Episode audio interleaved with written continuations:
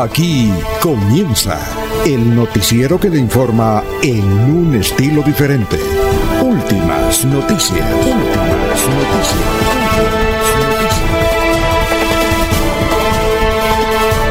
La información analizada por los expertos, sin sesgos, explicada con detalles, sin tanta carreta.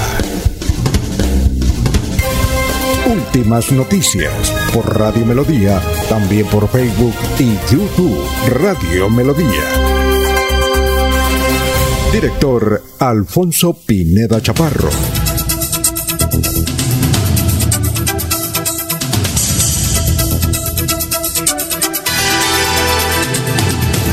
Gracias a Dios, hoy es jueves 15 de octubre del 2020.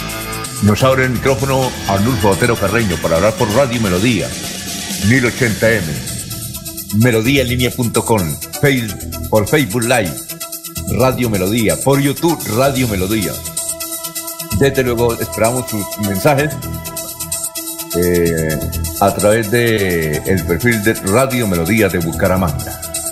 Son las 5 de la mañana, 4 minutos, una temperatura agradable aquí en la ciudad bonita.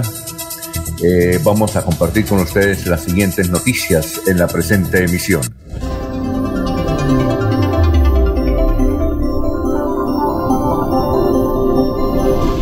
Estaremos hablando del éxodo de venezolanos hacia territorios colombianos que se reactivó hace unas semanas. Miles de ciudadanos del vecino país regresan a Colombia buscando oportunidades laborales. Muchos de ellos se dirigen a Bucaramanga y se quedan acá, otros siguen para Ecuador y Perú.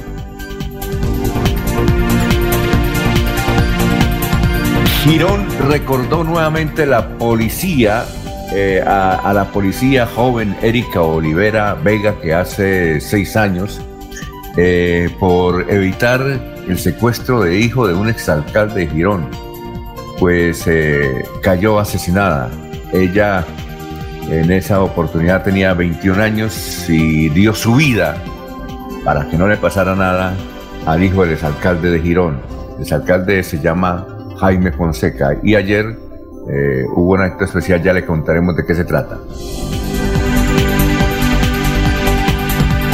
Este fin de semana se inicia la prueba piloto de bares en Bucaramanga, una prueba muy compleja, difícil, por lo que pues eh, el hecho de libar licor, pues a veces eso invita a la disciplina, pero también eh, si se reactivan los bares, se dan empleo más o menos a 1.200 empleados directos y desde luego la economía va para adelante. Hablaremos de eso.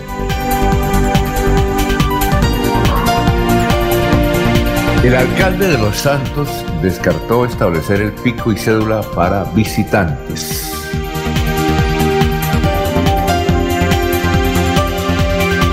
La policía eh, detuvo un camión que iba entre Florida Blanca y Piedecuesta y encontró más o menos 400 pares de calzado eh, para dama, básicamente, que iban para San Gil. Y se supone que en Bucaramanga también dejaron otro tanto.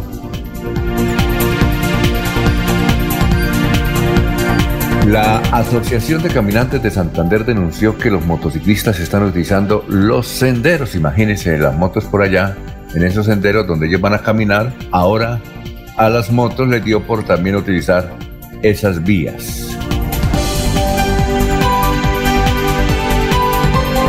La Contraloría General de la República abrió indagación preliminar por los presuntos sobrecostos que se habrían registrado en los contratos celebrados en la alcaldía de San José de Miranda, Santander, para atender la emergencia sanitaria por cuenta de la pandemia. Eh, un mercado que puede valer 60 mil pesos, según eso estaría valiendo 200 mil pesos, que ahí está el chanchullo.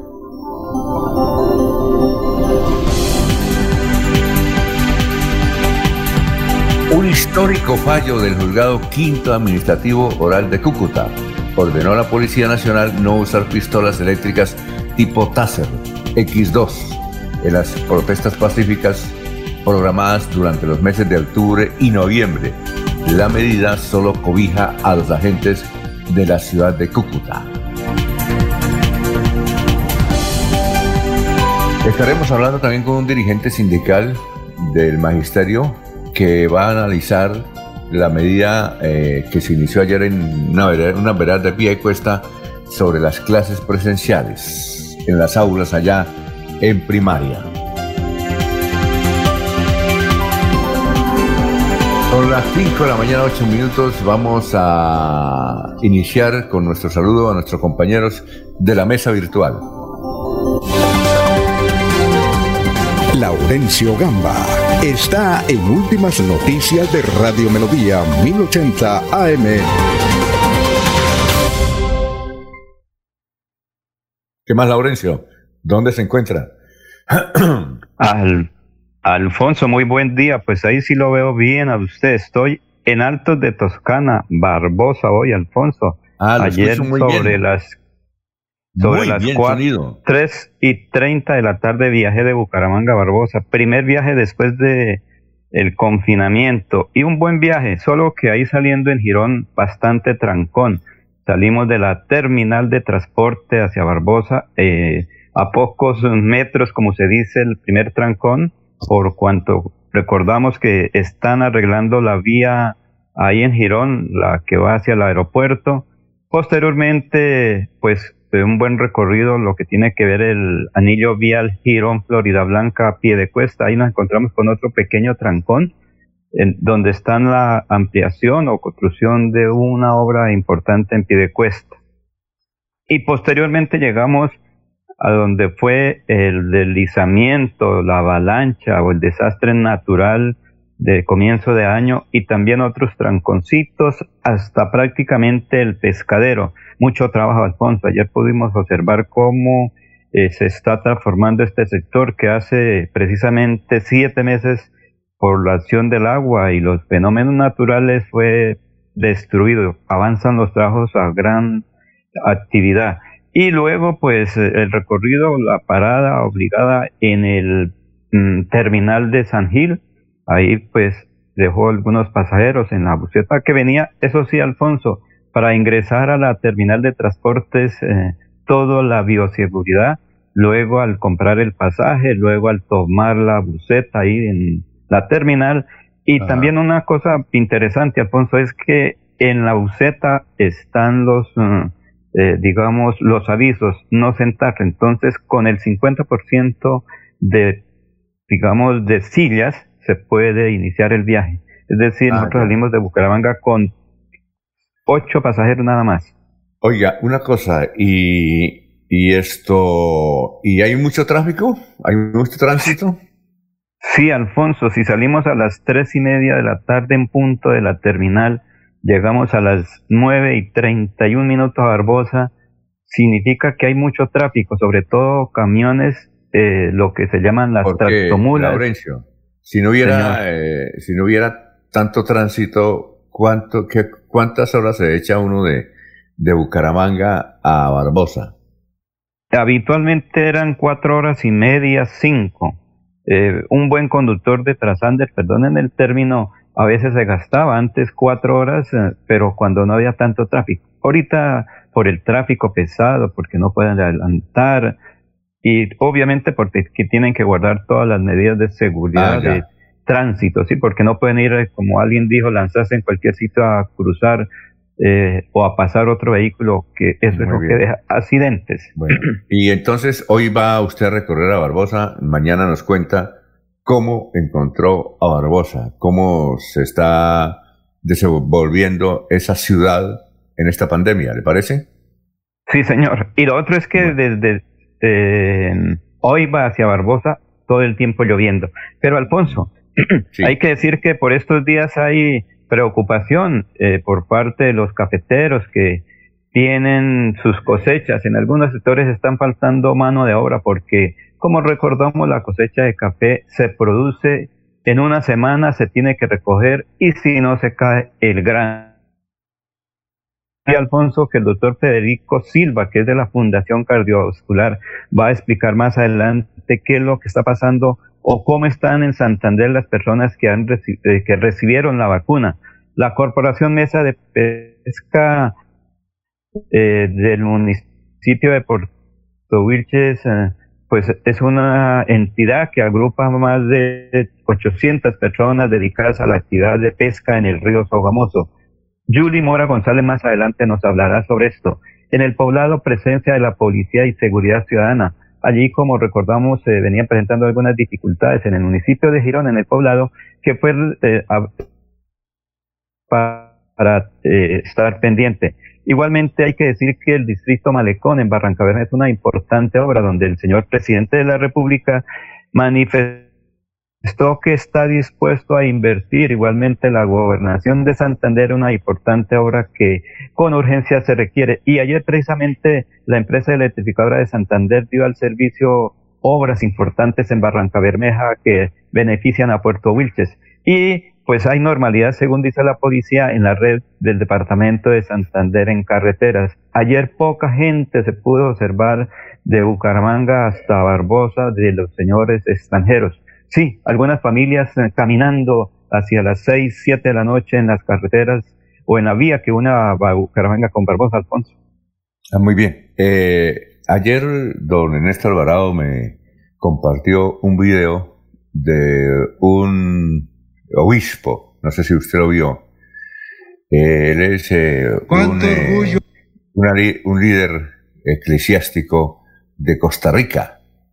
Este video eh, ha empezado pues otra vez a ser viral, pero es que dice cosas interesantes el, el prelado, creo que es Monseñor Barreto, que es el arzobispo de San José de Costa Rica, en un acto donde justamente estaba en esa época el señor presidente de la República de Costa Rica y aprovechó este prelado para decir cosas que se acomodan totalmente, totalmente a Colombia.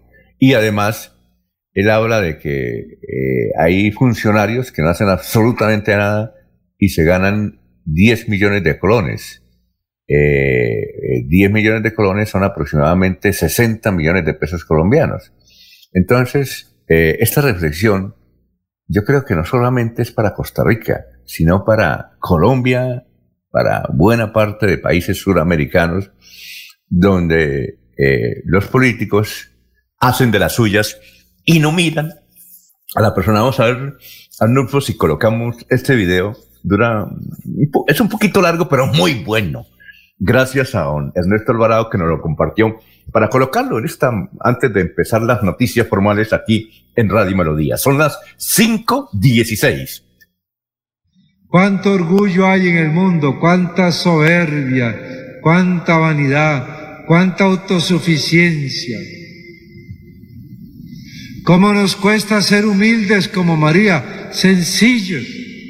Decir, perdón, me equivoqué decir rectifico, decir tener razón, ¿cómo nos cuesta? ¿Cómo nos cuesta el diálogo entre la pareja, la familia, en el trabajo, en la iglesia, en el grupo apostólico, en la parroquia, en la diócesis, en el país, entre gobernantes y ciudadanos, ciudadanos y gobernantes? ¿Cómo nos cuesta el diálogo?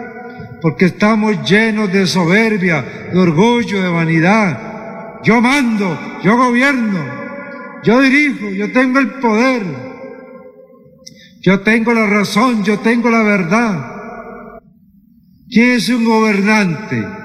¿Alguien que está obligado por la constitución política a dialogar con el pueblo? ¿Quién es un gobernante, un funcionario público?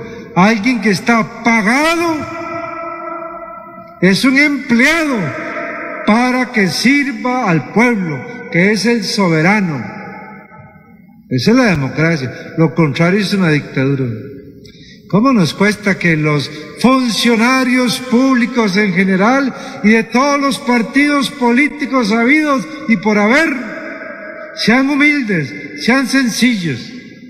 Y a veces parece que los ciudadanos somos siervos y esclavos de los funcionarios públicos que gozan de salarios, de pensiones y muchos de ellos pensiones de 10 millones de colones al mes.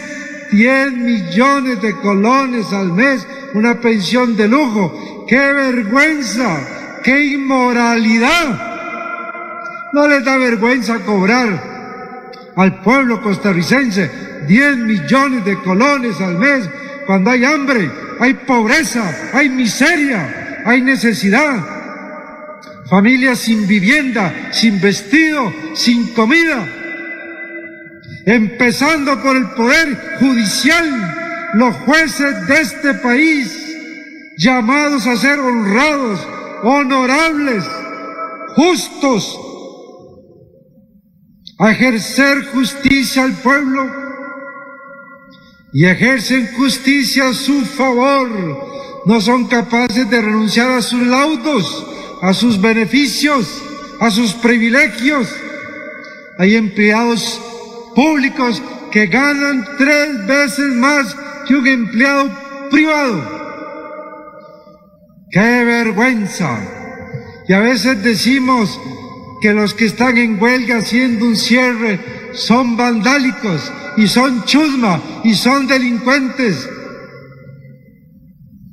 Pero no vemos a los otros chusmas, vandálicos y delincuentes de cuello blanco, corruptos políticos que le roban al pueblo su dinero, sus impuestos, funcionarios públicos vandálicos que se jalan tortas millonarias y jamás van a la cárcel, jamás son juzgados. Chorizos en el Estado costarricense de todos los partidos políticos, chorizos, corrupción, robo, robo descarado al pueblo de Costa Rica y esos no son vandálicos, y esos no son delincuentes, y esos sí que no atentan contra la democracia, y esos sí que no quiebran la ley. Un pobre se roba una gallina y es un ladrón. Un político corrupto se roba miles de miles de dólares y es don Julano o doña Fulana. No es justo. El clamor del pueblo sube a Dios. Bueno, eh, creo que es eh, Monseñor Barreto, muchas gracias a Ernesto. Eh, tuvimos la oportunidad de hablar con Monseñor Barreto hace unos años en un evento periodístico que hubo ahí en Costa Rica, ahí en la ciudad de Limón, donde él era obispo. Y desde luego hablaba muy mal de la clase política. Cuando él habla de chorizos, es lo que aquí llamamos chanchullos pero bien, gracias eh, Ernesto. Creo que es, antiguo ese, ese video, pero, pero vale la pena. Y además, eh, Monseñor lo estaba diciendo porque ahí estaba eh, en esa misa con celebrada en San José el presidente, los ministros y los presidentes de las cortes. Muy bien, vamos a seguir saludando a nuestros compañeros de trabajo. Son las 5 de la mañana, 21 minutos en Radio Melodía. Jorge Caicedo. Está en Últimas Noticias de Radio Melodía 1080 AM. Hola Jorge, ¿cómo se encuentra? Tenga usted muy buenos días. Muy buenos días, don Alfonso.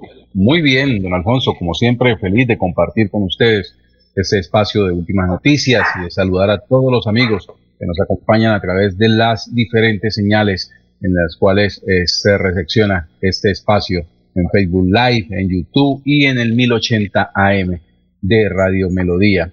Como usted lo dijo, don Alfonso, hoy es 15 de octubre, es el ducentésimo octagésimo noveno día del año, el 289, y ya quedan 77 días de este año 2020, año bisiesto.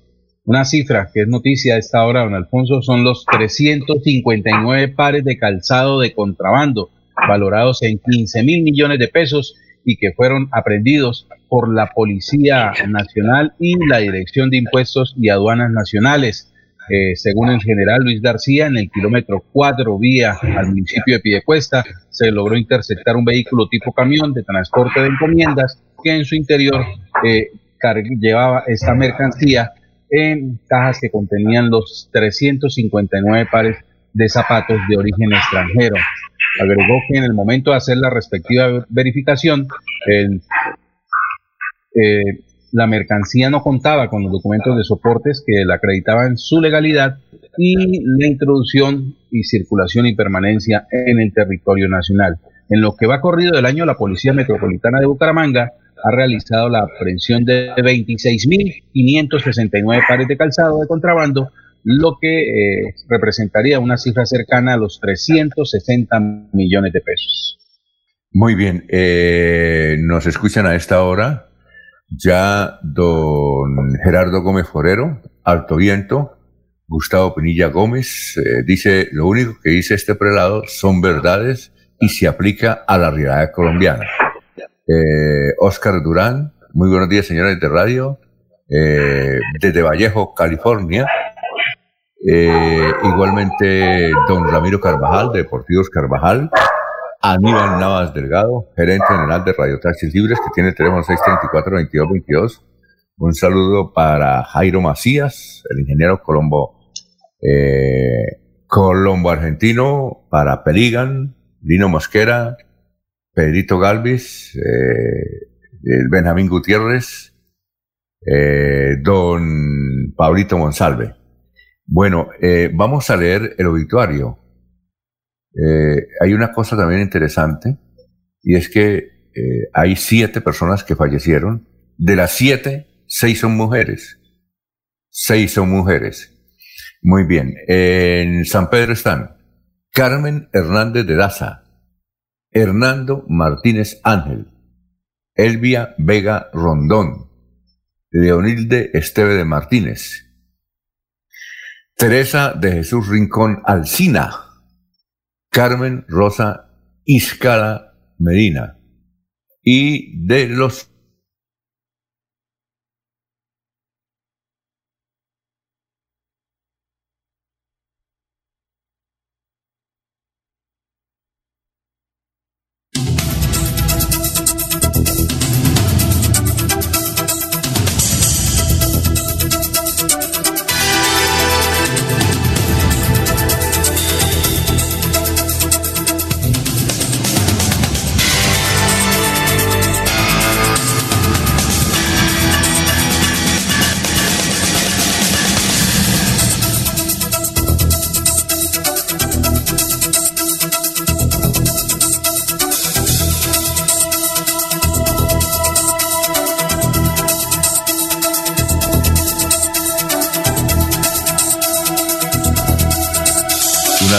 en, en, en ¿dónde? En, en Colombia. Es en la avenida 52, barrio Primero de Mayo. ¿Sí lo conoce? Sí, claro, por supuesto. ¿Ese es en el centro? En, no, no. ¿En la parte comercial? no, no, en la avenida, la, avenida del Primero de Mayo, pues eh, es, es, una vía eh, de doble calzada que está ubicada precisamente en el barrio Primero de Mayo, pasando el puente del ferrocarril, el, ah, ferrocarril que cruza la ciudad, sí, que es la como, que divide a Barranca Bermeja en dos y que en tiempos de, los 80 y los 90 pues era una zona bastante conflictiva, llamémoslo así, eh, y era pues este puente el que demarcaba la, la Barranca Bermeja tranquila de la Barranca Bermeja donde ocurrían los hechos violentos.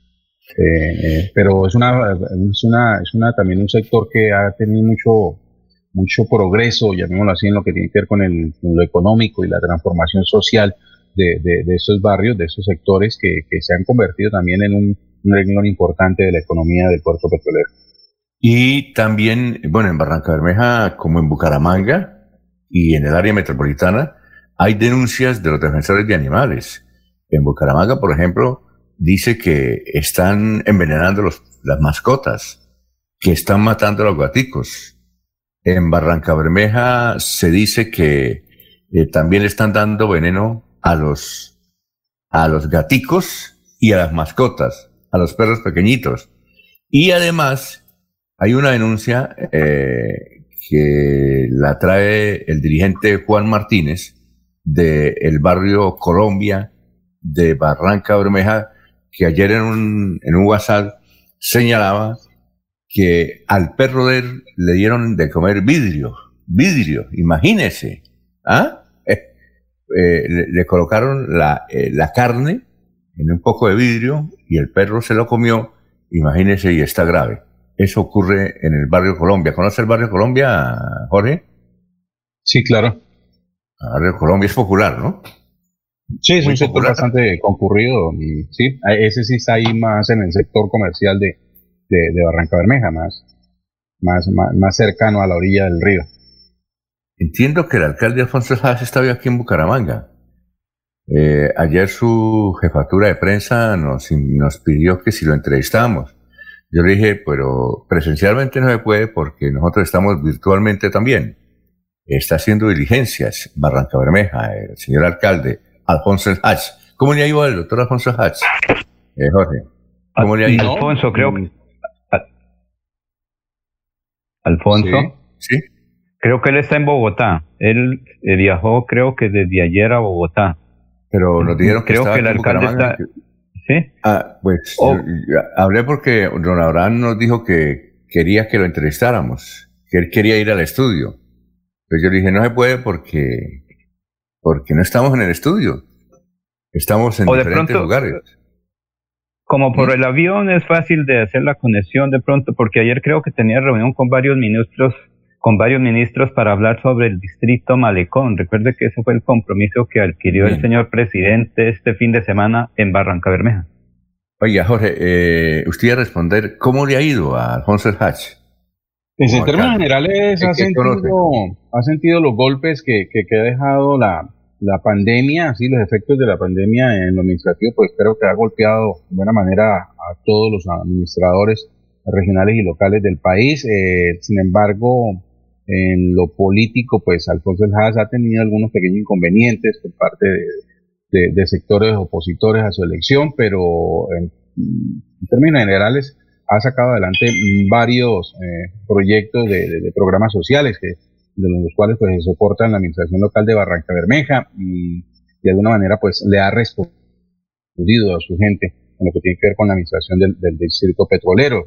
Eh, contar con la, con, la, con la, visita del presidente Iván Duque la semana anterior pues eh, le ha representado también pues una, una imagen de, gestor eh, frente a, a, importantes proyectos que requiere Barranca Bermeja, como Lorenzo, pues haber eh, conseguido por lo menos el anuncio del presidente para la construcción del malecón, del nuevo malecón de, del río Magdalena allí en, en, el puerto de Barranca Bermeja, pues es una obra la cual pues se debe a la gestión directa del alcalde el Hans Manrique y también aseguró los recursos para la consecución, ya para la construcción final de los esos ocho kilómetros de vía que le hacen falta al proyecto de Vía Yuma.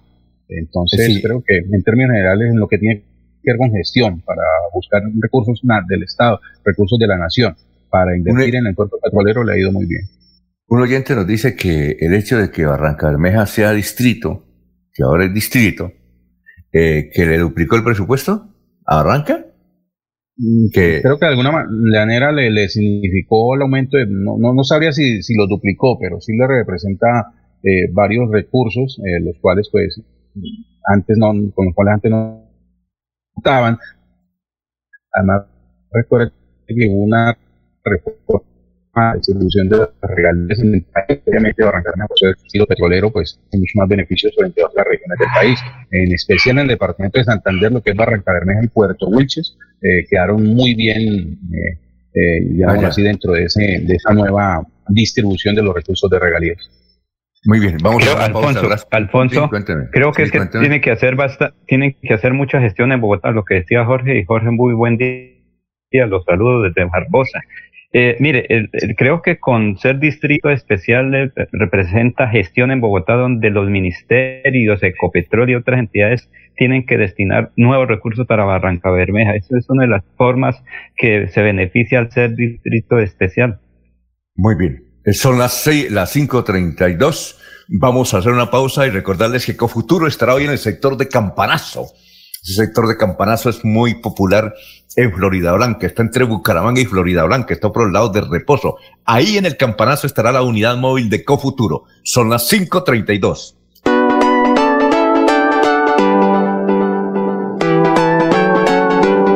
Melodía, Melodía, Radio Sin Fronteras. Escúchenos en cualquier lugar del mundo. Melodíaenlínea.com es nuestra página web melodíaenlínea.com. Señal para todo el mundo. Señal para todo el mundo. Radio sin límites, radio sin fronteras. Radio Melodía, la que manda en sintonía. Sigámoslo haciendo bien mi Bucaramanga. Humangueses, les habla Juan Carlos Cárdenas. Hoy más que nunca, todos debemos asumir un compromiso con la ciudad y con cada uno de nosotros. Y esta será la clave para enfrentar esta nueva realidad. Pero confío en que atendiendo las prácticas de bioseguridad lo vamos a lograr. Cuidemos a nuestros seres queridos, en especial a nuestros adultos mayores. Vamos a seguir reactivándonos, recuperando puestos de trabajo y generando progreso para Bucaramanga. Alcaldía de Bucaramanga. Gobernar es hacer. Cajazán hace realidad tus sueños. Participa de la postulación virtual al subsidio de vivienda de interés social en www.cajasan.com hasta el 23 de octubre y prepárate para quedarte en tu casa propia, sin intermediarios y sin costo. Vigilado Supersubsidio. Si estás en mora con tu impuesto vehicular, paga sin sanciones ni intereses moratorios. Y además obtén un descuento del 20% del capital si pagas hasta el 31 de octubre y el 10% hasta el 31 de diciembre para vigencias anteriores. Te esperamos en horario extendido hasta las 4 de la tarde en las casas del libro total y desde los puntos Baloto, éxito, efectivo desde la página web www.santander.gov.co. Recuerda, Gobernación de Santander, siempre Santander. Se va la noche y llega últimas noticias. Todos los días, desde las 5 de la mañana, empezar el día bien informado y con entusiasmo.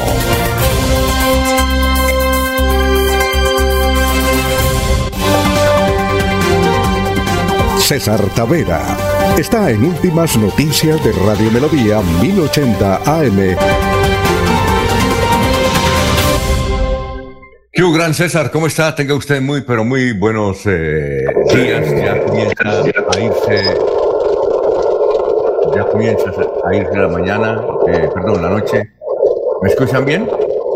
Claro que sí, claro que sí. sí ah, bueno, escucho, eh, escucho un ruido al fondo, como si se estuviera regando el agua. Pero no, yo. Es la licuadora, la licuadora del batido. ¿No es la licuadora de, de, de don Laurencio? No, no. Se está yendo la noche, está empezando la mañana y está aclarando. ¿Qué más, César? ¿Cómo está? Muy buenos días. Se está yendo la penumbra y aparece la luz. Sí, exacto. No es que parece un, a ver, tiene ruido como de carro, como de qué, como un supersónico, como una licuadora. ¿Qué ruido es ese? Yo no soy. ¿Ah? Pero yo no soy. ¿Usted no escucha? ¿Sí escucha? No. Entonces, hijo, Aquí lo escucho, Alfonso. Aquí en Barbosa lo escucho, sí, señor. En Barbosa lo escucha. Eh, puede ser de, es un, eh, puede ser del internet, Alfonso. Eso es un, un duendecillo o el satélite que tiene algún daño, sí, ¿no? Pero. Muy bien. Pero no, no, porque. No, vamos a trabajar o no. Sí, claro.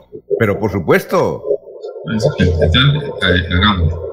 A ver, entonces digo, ¿qué pasó con el genio, César? ¡Ánimo! ¡Ánimo! No, no, yo estoy bien. Colombia empató. Esto, digamos, hemos debido ganar, tuvimos para ganar. Sí, sí, tranquilo. Mire que, mire que Jorge está relajado tomando el tintico. Sí, no, siempre está relajado, Jorge. Aguanta, aguanta si quieres hasta el desayuno del 30. Así. Muy bien, César, ¿qué, qué tenemos para hoy? Bien, buenos días a todos los, amigos que temprano nos acompañan y a todos Santander que también nos oye. Un día como hoy, 15 de octubre, hoy es el Día Mundial de Lavado de Manos, un día creado en el 2008 por la OMS y la, OEP, la OPS, la Organización Panamericana de la Salud y la Organización Mundial de la Salud y recomiendan, eh, a propósito, lo viene celebrando, o se viene hablando del tema antes de, la pandemia, del 2008, y recomendado desde siempre de lavado de manos una disciplina, un hábito necesario para, para el tema del cuidado de la vida, el cuidado de la, salud, pero por sobre todo para también el sistema de salud, porque hay enfermedades hay diversas que se pueden evitar con el solo lavado de manos. Y, para los niños, las personas que tienen deficiencias orgánicas o baja defensa, pues un lavado de manos enfermedad. Eh, eh, César, ¿puede hablar un poquito más fuerte? Es que a veces se le va la voz. Ahí está bien. Si, llegara, si llegara a la, a la, digamos, a la germofobia, ¿no? A la germofobia se llama eso. O sea, hay, gente que se vuelve obcecado, se vuelve obsesivo con el tema y se le vuelve un síndrome obsesivo compulsivo. Si llegara a eso, la es que antes de la pandemia habíamos encontrado con gente que se obsesiva y se olvida de Si llegara a eso, un día como hoy, eh, es el Día de la Mujer Rural, el Día Mundial de la Mujer Rural. Pero han entendido de que las mujeres están en desventaja con respecto a los hombres y se pide que desde, desde el 2007 las mujeres rurales están en niveles de pobreza eh, más abajo que los hombres y reconociendo que la mujer rural desde siempre, las primeras agricultoras de, la humanidad fueron mujeres, eh, ellas están asegurando... Eh, César, a veces, César, a veces se le va la voz. Bueno, ahí... Jorge, ¿cómo lo escucha? Jorge, ¿usted cómo escucha a César? Jorge, ¿qué fue Jorge? ¿El Laurencio? Ahí está. Alfonso, sí, se escucha un poquito bajito, pero de, pronto es, que, se quede quietico. Sí. Eh, César, perdone que lo moleste, que, le hagamos bulle. Sí, está ah. molestando, pero bueno, ¿qué más es? No, y hay que mantener la, eh, el mismo tono, ¿ya? Y, me hace recordar, César, César, me hace recordar, eh, yo fui a Córito en Barichara, y teníamos un padre que se llamaba el padre Bustamante, era el párroco. Mm. Entonces él comenzaba a a rezar la Ave María. Dios te salve María, llena eres de gracia. Iba bajando, bajando y bajaba. Y a usted le sucede igualmente. Usted comienza en un tono alto, pero lo va bajando, como si le, diera pena al final. Al final. Siempre. Sí, sí, sí. Perdone, perdone, que le haga bullying. Bueno. Listo, director. Diga. No, hasta ahí está bien. lo escuchamos. pero no, es que le cuento para que tenga siempre el, mismo tono de voz. ¿Le parece? Está bien, director. Esos son los dos temas para hoy. Está bien.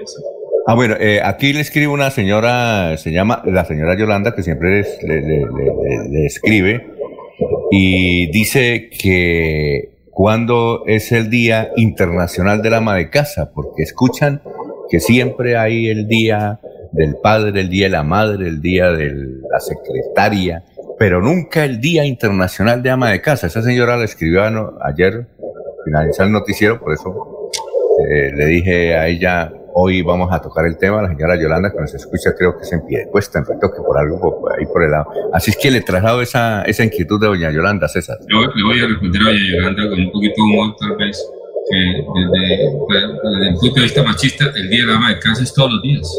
Ah, bueno, listo. No, es que ella dice que quiere, que, estuvo hablando con sus hijos y con el esposo y dijeron, oiga, hay día de todo, pero no hay día del ama de casa. Entonces se pusieron a, buscar. Perfecto. Listo. Muy bien, son las 5.41 minutos. Eh, Soylo Eduardo Santamaría nos escribe a esta hora aquí en Radio Melodía en relación con el acueducto de la Mesa de los Santos.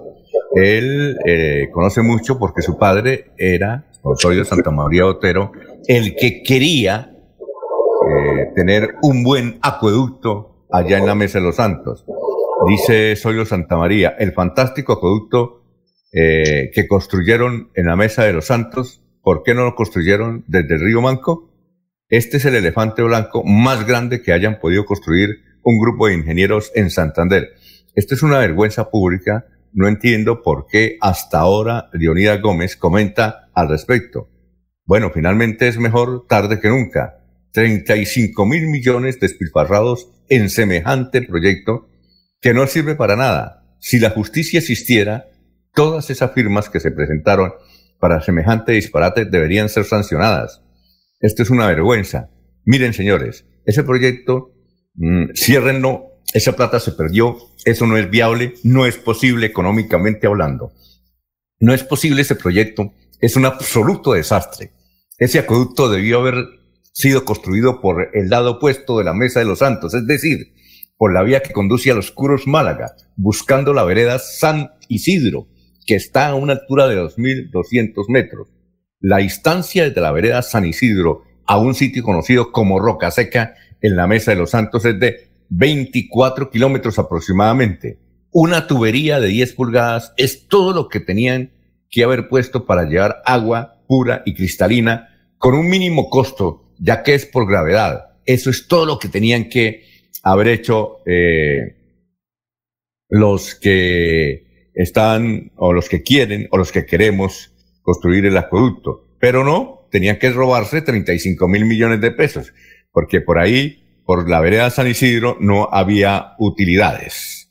Y nos envía unas fotos. Eh, él se relaciona o envía este comentario a raíz del debate que se hizo en la, en la Asamblea del Departamento de Santander, donde pues hablaron Mauricio Mejía. Mauricio Mejía también es, es partidario, inclusive él dijo, yo cuando estuve en la gobernación, en la administración pasada, yo sí dije que tenían que reevaluar ese, ese proyecto, que por ahí no, y, y, Mauricio es un gran ingeniero que ha construido muchos acueductos en, en el departamento de Santander durante su larga vida pública y conoce el tema. Pero no, como dice un Zoilo, tenían que robarse 35 mil millones de pesos.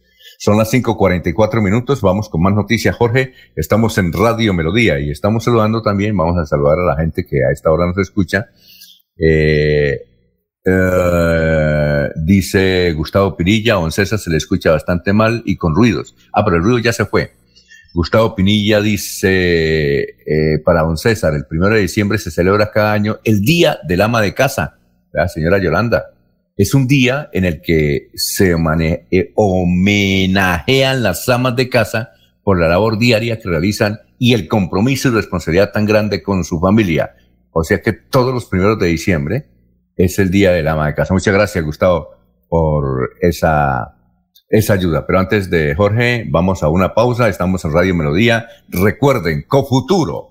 Cofuturo estará hoy con su unidad móvil en el sector del Camparazo, en Florida Blanca. Son las 5.45.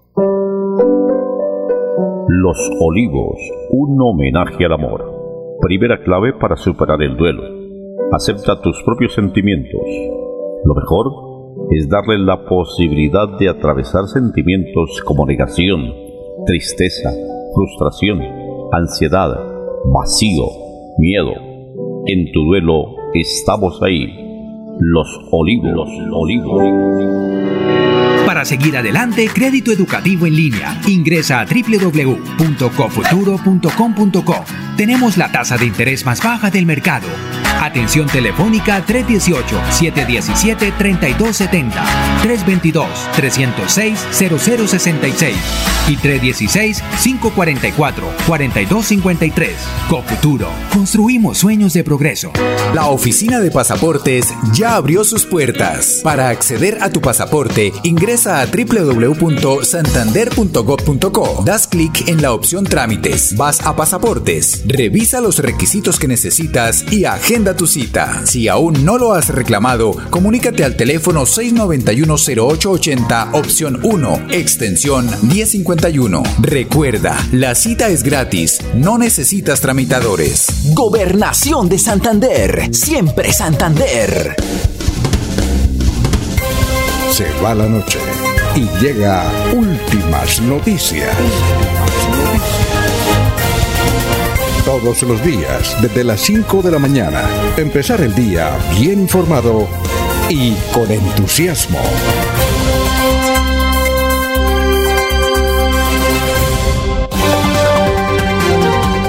Ernesto Alvarado está en Últimas Noticias de Radio Melodía 1080 AM. Eh, gracias, eh, Gran Ernesto, bienvenido. ¿Cómo se encuentra a las 5.47?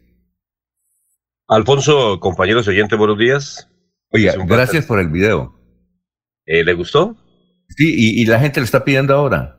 Tengo 14 personas que me han pedido el video. Ya me escribió, ¿Ah?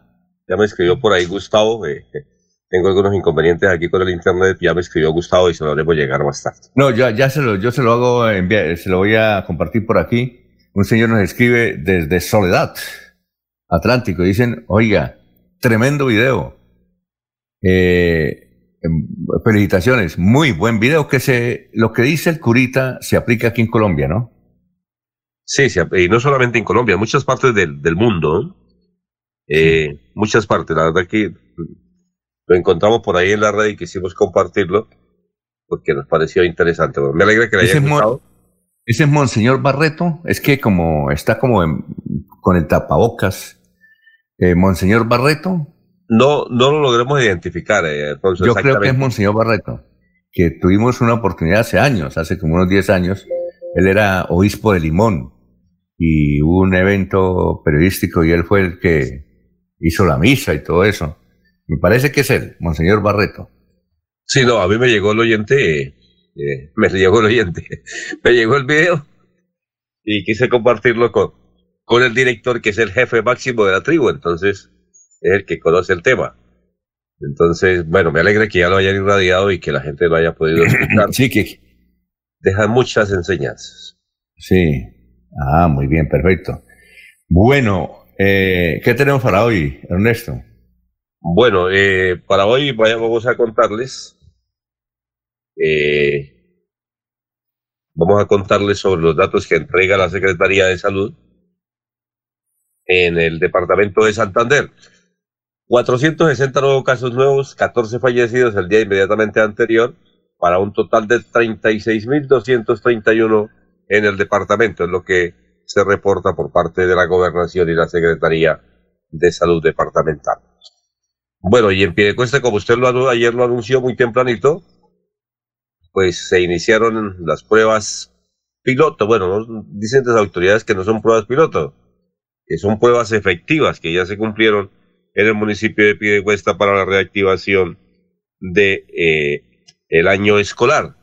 Eh, este ha sido un tema muy discutido en todo el territorio colombiano, incluso en muchas partes del país se han hecho encuestas eh, en los colegios de mi hijo eh, se hicieron la encuesta de que mucha gente no quería que los niños volvieran a clases presenciales.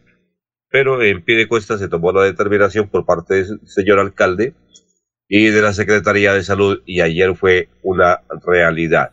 Se espera que con esto los estudiantes tengan mejores opciones para estudiar, que no tengan ningún inconveniente y puedan cumplir sobre todo ahora que se avecina las pruebas CIFER. Recuerde que este eh, este proyecto es únicamente para alumnos de unas veredas de pie de cuesta o de dos veredas exactamente de pie de cuesta y para grados décimo y undécimo. Sí, siga. Aló. Bueno, eh, Ernesto se le fue el volumen. Son las 5.51. Eh, entre, entre tanto, Jorge. ¿Sí? Don Alfonso, nos escribe un oyente con respecto a lo del acueducto de los Santos. Dice, ¿ese acueducto de los Santos será igual al, al proyecto de la reestructuración del Estadio Alfonso López o ese sí quedó bien hecho? Hace esa pregunta. Eh, en otras noticias, don Alfonso... oiga, eso es por criticar a, Mauricio Mejía, ¿no? No, no sé. no, no. Buen dato. sí, claro, es por criticarlo a él. Don Alfonso, a esta hora se presenta bloqueo o cierre total de la vía que comunica Bucaramanga con Barranca Bermeja en el sector de la Lizama, eh, según el reporte por deslizamiento de bancada. En el, ¿Otro? Eh, un monumental trancón se presenta a esta hora y en el de La Paz, donde comienzan a acumularse los vehículos a la espera de que comiencen los trabajos de rehabilitación de la vía. Cerca de, la, de las 3 de la madrugada fue que se presentó este deslizamiento de la bancada, lo que eh, produjo la obstrucción total de la, de la comunicación entre eh, eh, en ese corredor carreteable. espera ya que ahora en las primeras horas el día comience la rehabilitación de esta importante obra. Como dice, cerca de 200 vehículos ya se acumulan allí en ese sector de la Lizama eh, debido a que es imposible de seguir transitando por el mismo. Es otro derrumbe, ¿no? Sí, señor. Sí, se presentó sobre las 3 de la madrugada, de acuerdo al reporte que nos hacen llegar. Oiga, eh, ¿y es en el mismo sitio que donde se presentó el sábado? El del fin de semana, sí. Al parecer, sí, señor, en la Lizama. A ver, María. Oiga, tanta plata que le invierten a esa ahorita, imagínese, ¿no? Quizá ahora no se ha recibido, ¿no? Aún, aún está ejecutando, todavía está por parte de la ruta del cacao. Sí, claro. Muy bien. Son las 5.53. Don Laurencio, lo escuchamos, que es su, invitado. Alfonso, yo creo que Corporación Mesa de Pesca Julie Mora González. Hoy puede ser el homenaje a esa mujer campesina, a esas señoras que trabajan en el campo. Es que ellas junto con unas 800 personas vienen trabajando en la pesca artesanal en el río Sogamoso, lo que queda abajo después de la central de energía hidrosogamoso. Ellas se unieron y con el apoyo de varias entidades vienen trabajando. Ellas han dicho que lo que buscan es llegar al mercado de Bucaramanga, de Barranca Bermeja, allá de Puerto Wilche, la zona de Jorge Caicedo, para que se pueda superar esa crisis que han vivido muchas familias en el campo. Precisamente aquí está Julie Mora González, Corporación Mesa de Pesca de El Río Sogamoso. Muy buenos días, muchísimas gracias por la invitación. Bueno, eh, y comunitario de ocho asociaciones de pescadores eh, que están a lo largo del Bajo Sogamoso. Es un proyecto mixto, piscícola, eh, donde estamos haciendo cultivos de cachama y también de especies nativas propias del río Sogamoso, como son el bocachico, el blanquillo y próximamente la dorada. ¿Cuántas personas forman esa asociación o ese grupo de trabajo? Eh, entre sus asociados comprenden un aproximado de 800 o 900 asociados. ¿Cómo nace este proyecto?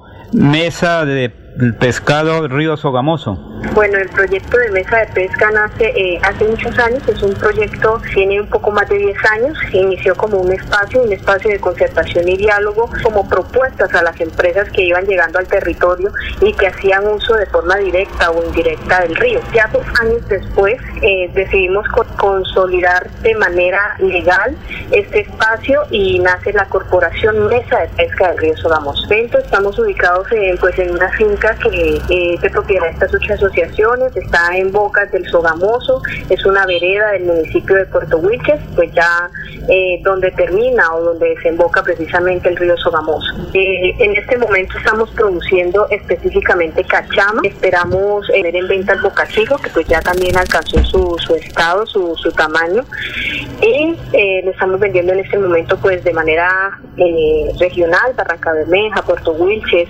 algunos encargos eh, en Bucaramanga, comunidades también cercanas a, aquí al proyecto, también una venta directa, eh, donde no tenemos intermediarios, que es uno de los factores principales que, estamos buscando, romper ese tema de intermediación para brindarle mejor valor a, los productos. Y pues eh, precisamente este año, pues desde el año pasado nos acompaña en este proceso ISAGEN a través de un convenio. ¿Y las autoridades regionales y municipales los están apoyando? Estamos haciendo acercamientos eh, pues con las entidades competentes también porque pues se requieren permisos. Sabemos que, requerimos permisos de, temas como la CAS considerando pues que es un proyecto de beneficio múltiple ¿no? para muchas personas. Eh, con las alcaldías pues también se están haciendo algunos acercamientos. Esperamos pues somos de incidencia de Puerto Luces que la alcaldía municipal se interesa en nuestro proyecto y obviamente también eh, la alcaldía de Barranca Bermeja pues que ha estado también ahí como a disposición de todo el tema del pescado. Yuli Mora González, en este momento, ¿cuánto cuesta producir una libra de pescado allá y en cuánto lo venden, por ejemplo, en el mercado de Bucaramanga? 500 cachamas, eh, con un valor de alimentación entre 1.700.000 y 1.900.000, eh, según las temporadas, a veces los alimentos suben, o vamos a 5.000 pesos la libra, lista, o sea, solo para que la persona la pueda eh, salar o si quiere pues con sus especias y directamente a, la estufa, a un calderito frita o sea sudada o sea cocinado en caldito, pues en cualquier presentación es súper deliciosa, eh, de verdad que la recomendamos mucho. servicio a domicilio, puerta a puerta, para que las personas pues no tengan que salir y exponerse por todo este tema de la pandemia, puedan seguir comprando nuestro producto. Julie, y en el caso de Bucaramanga, usted, por ejemplo, ¿cómo me haría para llegar unas libras de pescado aquí a Bucaramanga? Algunos contactos, eh, hay personas de, confianza que están, digamos, en el sitio de Bucaramanga y según la cantidad que nos encarguen, digamos que hemos hecho entregas de más o menos media roba o un poco más de, de 20 libras también, a veces pues. Y lo que hacemos es buscar a alguien que nos la transporte y que nos dé la certeza, la seguridad de que va a llegar al punto, que va a llegar al sitio y que las personas van a poder recibir su producto en buen estado. Pues muchos frutos en el futuro para ustedes y muy amable por estar aquí en Radio Melodía de Bucaramanga. Bueno, muchísimas gracias a usted por esta invitación. Y Laurencio, lo que dice la señora es excelente, porque el pescado, sobre todo el bocachico, hay que saberlo, hay que saberlo comprar. No sé si Jorge, eh, usted, Jorge, ya... Eso es fundamental. De ese, lugar, ¿usted ya conoce cuál es el, el, pescado bueno y el pescado malo? El frito, don Alfonso, lo único que conozco es el pescado. No, no, no. no bueno es el frito. No, no, no, no, no. No, no, no, no, no, no. yo digo, cuando uno lo va a comprar a, a, la tienda, a, la casa de mercado. Creo que algo tiene que ver el, el ojo del pescado, en, la, intensidad del brillo del ojo, eh, se puede determinar la, la, la, frescura del mismo. Pero la verdad no, no, poco. Me, yo estaría entrando en un área gris del conocimiento. Sí, yo cuando voy a comprar pescado, le digo siempre a Balala. ¿Usted conoce a Balala, Jorge? ¿No ha escuchado hablar de Balala? Balala, eh, Laurencio sí. Eh, en la plaza central de Bucaramanga. Ese tipo, sí. y ese nos escucha todos los días pues voy y le digo, Balala, ayúdeme a, seleccionar el pescado y él es un berraco, conoce bastante de pescado, Balala, Balala. A mí, me gusta más el pescado de mar, tengo más experiencia con el pescado de mar, entonces no, un poco, allá. Ah, poco consumo del Mi dieta se basa en, atún y sardinas. Sí, y, y ¿no? César creo que sí, César sí sabe bien de pescado, Alfonso. César, César, sí maneja bien lo que es el pescado. Sí, creo porque ah. él tiene tradición. Recuerde que él vive mucho en el sur del Cesar, eh, esa región, el Boca Chico, eh, pescados nativos que son, dice el sancocho, el trifásico, que mucha gente consume en el campo, que eso es lo que da pues de brija. Por estos días nos ha tocado trabajar duro. Ah, bueno. Después vamos a preguntarle a César sobre el pescado. Son las seis de la mañana, vamos a una pausa. Recuerden que Cofuturo estará hoy en el sector del Campanazo, en Florida Blanca. Aquí Bucaramanga, la bella capital de Santander. Transmite Radio Melodía, Estación Colombiana, HJMH. 1080 kilociclos, 10.000 vatios de potencia en antena, para todo el oriente colombiano. Cadena Melodía, la radio líder de Colombia.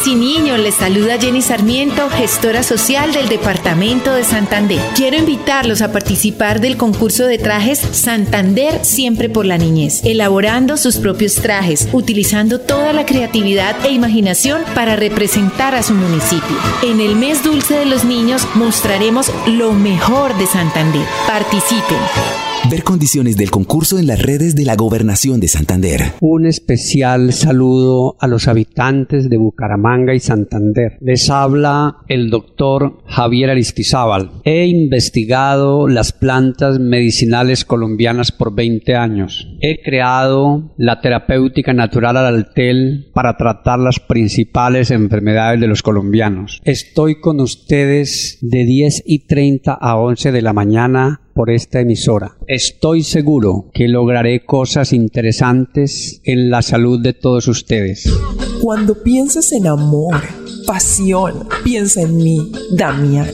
Pide ahora mismo tu tableta de Damiana para que disfrutes al máximo de una relación sexual con toda la energía, vitalidad y que te permita durar el tiempo que tú quieras. Damiana, pídela a domicilio en Bioalterna 643-6636 o al celular 321 441 6668 Bioalterna, calle 55 31 17, Barrio Antiguo Campestre, Bucaramanga.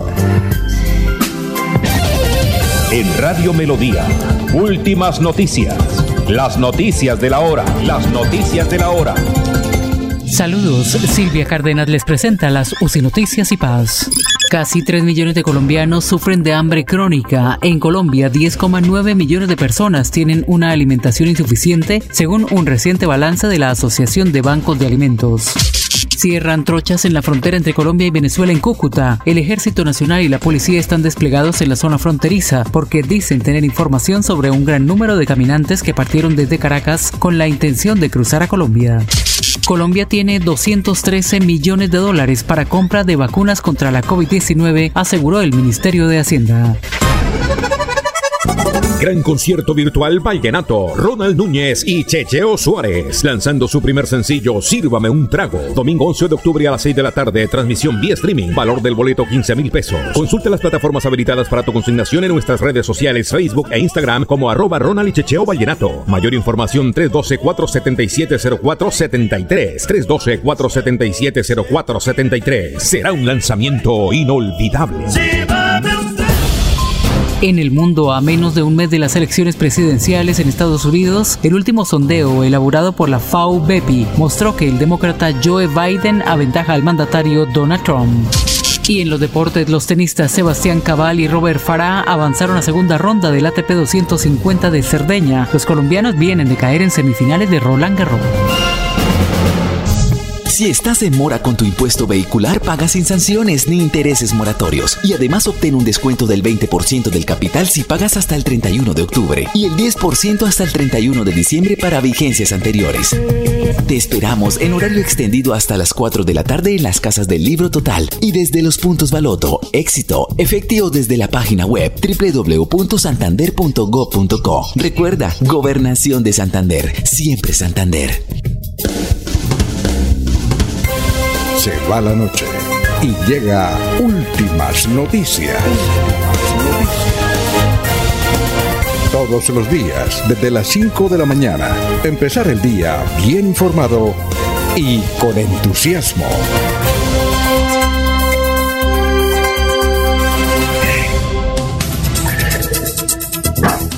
Ya son las 6 de la mañana, 5 minutos. Ayer eh, empezó en pie de cuesta un experimento para que vuelvan las clases presenciales, sobre todo algunas veredas.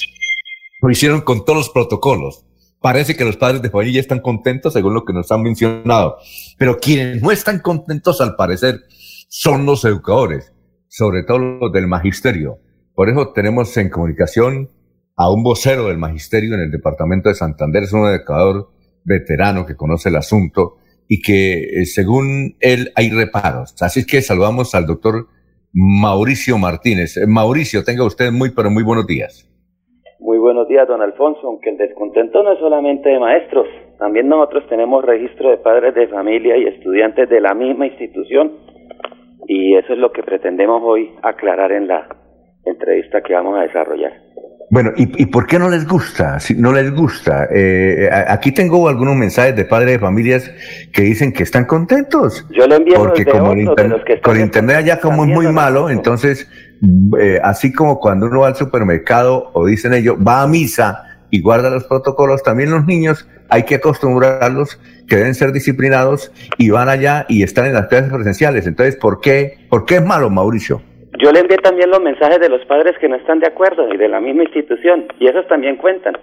Y aquí no es un problema de gustos, aquí un problema que está jugando es con la vida de personitas que si bien hay que generarles un acostumbramiento, no es sobre el ensayo y error. ¿Y por qué decimos que están obrando sobre el ensayo y error? Y bien lo tituló usted cuando dijo un experimento.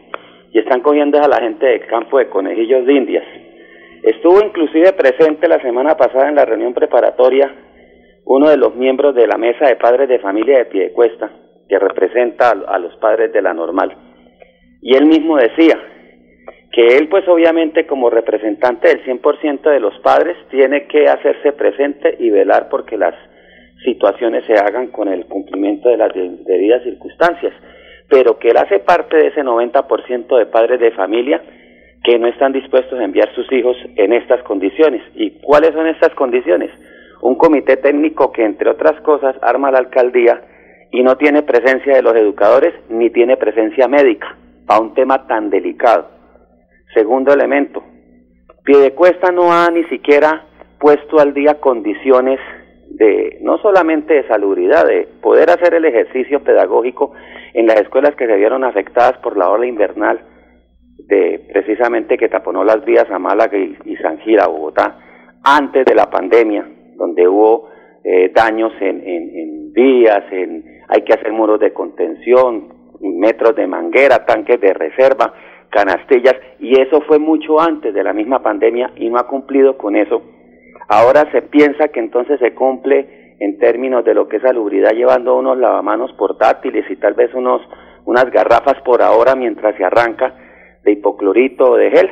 Es más, ese aseo tan, eh, digamos, meticuloso que se hizo para arrancar con los funcionarios de la Piedecuestana, eso solamente se vio cuando se va para el arranque.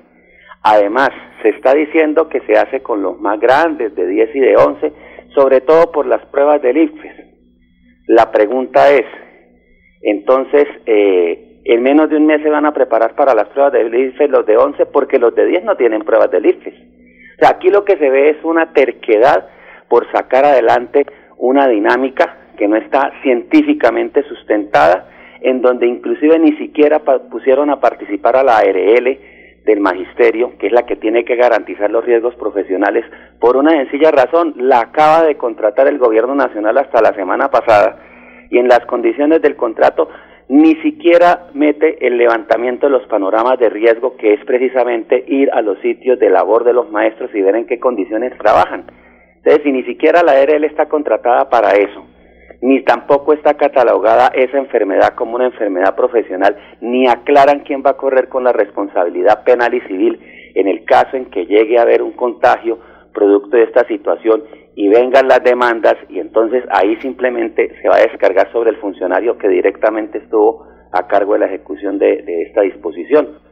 Obvio, obvio que es una situación que se está, que ahí dice la misma, la misma implementación que desarrolla Piedecuesta que va a estar en observación permanente, pero es donde nosotros decimos, es una dinámica de ensayo y error, en donde inclusive hasta la misma situación de, de, la vacuna, que es lo, más cercano a, la dinámica científica, está todavía en, en, en stand-by por la situación que misma empresa que está al frente de esa investigación manifestó que debía suspender por unos efectos colaterales. O sea, aquí todos estamos realmente en expectativa de lo que los científicos nos puedan brindar. Cualquier acción frente a eso que no cuente con la opinión de ellos es una acción abiertamente irresponsable, don Alfonso. Eh, son las seis y diez minutos. Oye, Mauricio, una cosa. ¿Usted vio las fotos que enviaron de Piedecuesta, de la alcaldía, eh, los muchachos ahí sentados guardando los protocolos? Claro, y es un número bajísimo. Inclusive ellos hablan de estar generando el proceso educativo 42 estudiantes y los mismos maestros, la gran mayoría de maestros de esa institución que no estuvieron de acuerdo con eso y que no están asistiendo a, a, esa pantomima, ni siquiera coincide el número de matriculados, o sea, le están mintiendo a la gente hasta en los boletines de prensa y uno ve que eh, en una cuestión de verdad que muy, muy eh, sorprendente, la Secretaría se estaba moviendo en toda esa labor mediática, mientras que todo lo que debía hacer en términos de recursos para garantizar la conectividad de esos mismos niños del campo no lo está haciendo. Aquí les ha tocado mucho maestro imponerse inclusive a padrinar niños para que puedan alquilar equipos, hacerse a planes de datos o en últimas lo que la gran mayoría de niños de esa zona están teniendo que hacer para sostener el proceso educativo. Por guías, por fotocopias, en una situación que inclusive los recursos no han sido en la totalidad los que se necesitan y ha tocado al magisterio de su propio bolsillo solventar y volver de paso sus casas unos, unos salones de clase corriendo con el gasto de servicios de su bolsillo. Entonces, aquí se ha dado de toda la voluntad posible, pero lo que no se puede venir es a que se busque un acto irresponsable que es, pues, cuando vengan los ayayáis, simplemente cada quien se va soltando la responsabilidad y va a reventar en el maestro. Tenemos casos antecedentes en ese sentido y por eso es que lo decimos concretamente en Boyacá, en donde una situación terminó con una demanda de carácter civil y hoy está el maestro en problemado porque simplemente la Secretaría de Educación ni la Rectoría del colegio asumen la responsabilidad. A ver, Jorge, estamos hablando con Mauricio Martínez, dirigente de los educadores en Santander. Son las 6 y 12 minutos. Bueno, buenos días para el profesor Mauricio Martínez. Eh, profesor, estas objeciones que ustedes están presentando a ese eh, protocolo de, diseñado por la Administración Local de, de Pidecuesta para la, eh, el regreso de los estudiantes a los establecimientos de educación, eh, ¿quién respalda esas objeciones que ustedes están presentando? Científicamente, ¿quién les está diciendo que lo que se está haciendo desde la alcaldía no es lo conveniente? Nosotros estamos contando con la asesoría directamente de un equipo nacional que cuenta con virólogos y epidemiólogos. Uno de ellos es, por ejemplo, fiscal del Colegio Médico de Bogotá. Otro es un PhD que hace parte del equipo docente de la Universidad Nacional, que también está en, en todas estas ciencias y que ha venido asesorando todos y cada uno de los procesos. Nosotros. ¿Tiene el nombre de alguno de ellos? En el momento no lo tengo a la mano, pero le voy a hacer inclusive llegar las dos conferencias que estuvimos transmitiendo la semana pasada directamente de ellos con respuestas a los padres de familia. O sea, nosotros en esto no estamos improvisando, la alcaldía Piedecuesta sí. Vuelvo y le digo, un comité que se monta que no cuenta para la implementación de una alternancia ni con maestros, ni con, ni con sector médico. O sea, hay muchos doctores. Claro, el doctor de obras, la doctora de estadística, que pueden ser economistas, abogados, contadores, ingenieros, pero no hay médicos. Médicos no hay en ese comité. Eso nos parece de la más absoluta irresponsabilidad y se juega con, la, con el desconocimiento de la gente y sobre todo de la gente del campo y a poner como que la justificación no solamente es las pruebas del IFES como si en menos de un mes se fueran a preparar lo que no se hizo en un año, sino que además el desespero por tener los niños en la casa, perdón, o sea, si es desespero tener uno sus propios hijos, que uno sabe que es complejo, pero es para que se den cuenta la labor que nos toca a los docentes, que nos toca en grandes cantidades si son los hijos ajenos y sin embargo lo hacemos con todo el amor y en las condiciones que ha tocado en esta eh, educación remota, pero no se venga a tirar ese esfuerzo de haber mantenido esta educación remota todo este tiempo por una presura y nosotros no estamos diciendo que esto de la alternancia no deba darse, va a darse en el momento que corresponda y con las medidas necesarias pero ni es este el mejor momento y las medidas que presenta el, ejercicio de contingencia, de alternancia de la alcaldía de Piedecuesta son de verdad abiertamente irresponsables. Ahora, eh, son las seis y quince. Mauricio, eh, entiendo, bueno, el sindicato de educadores pertenece a FECODE. Entonces, ¿por qué FECODE permite que haya en Colombia algunas manifestaciones. Claro que la de Bucaramanga sí ha habido, sí ha sido en vehículos, pero algunos sectores, FECODE, ¿por qué no, por qué permite las concentraciones de protestas y ahí sí no ustedes alzan la voz para un eventual contagio? Le voy a, dar este otro dato. Eh, en la minga que viene del occidente a Bogotá, hay un grupo de FECODE los departamentos de Nariño, Cauca y entiendo que el Valle del Cauca, que vienen con ellos, que vienen unidos, con tapabocas sí, e inclusive hay un video por ahí rodando donde hay una fiesta donde se baila con muchachos escolares también, muchachos de décimo y undécimo y universitarios bailando con la minga. El alcalde de Cali dice que eso no es reciente, pero eh, otros dirigentes han dicho que esa reunión sí se celebró por al terminar un evento educativo deportivo por allá en el Cauca. Entonces, Mauricio, ¿por qué eso sí está bien y lo patrocina y participa FECODE y ahora esto que es para estudiar está mal? Bueno, aclaremos porque le veo bien tendenciosa su pregunta, don Alfonso, y sí le voy a decir. No, no, no, yo le estoy, no, no, yo le estoy dando datos. Aclaremos las cosas. Ese tufillo tampoco es. Primero, usted ve un video de unas fotos y tiene toda la capacidad de la inteligencia e información de decir que son estudiantes de décimo y once, que son de unos colegios del Cauca, pero después dice que son de Cali, que además hay maestros de FECODE, que además de eso entonces el alcalde de Cali está mintiendo. Y yo le tengo que aclarar lo siguiente. Primero, si usted dice que hay unos expertos o unas personalidades, autoridades que dijeron eso, digan nombres, porque por lo menos ahí está hablando el alcalde de Cali y está aclarando que eso no ocurrió allá en el Coliseo del Pueblo. Segundo, que hayan movilizaciones, FECODE siempre se ha vinculado y los sindicatos filiales, y si no, muéstreme una sola movilización, muéstremela, que donde esté FECODE no se hayan llevado las medidas de bioseguridad. Tercero, FECODE no puede responder por toda la movilización social del país, pero hago también esta reflexión. Están muy preocupados con la minga, pero no se preocupan a diario por las montoneras que hay en los transportes masivos, llámese Metrolínea, el mío o Transmilenio. Entonces, por favor, seamos en eso también recíprocos y no vengamos aquí a poner que es la movilización social la que genera el, contagio, pero la apertura a la economía no. O sea, aquí en esto hay que ser objetivos y saber que de todas maneras se está hablando además y no cabe la comparación de ejercicio con adultos. Si allá habían jóvenes en lo que se ve en el video que ya han aclarado que fue una situación que se dio antes de la minga en el Cauca, pues será una cuestión que tendrán que resolver los voceros de allí de ese espacio, pero no nosotros como FECODE.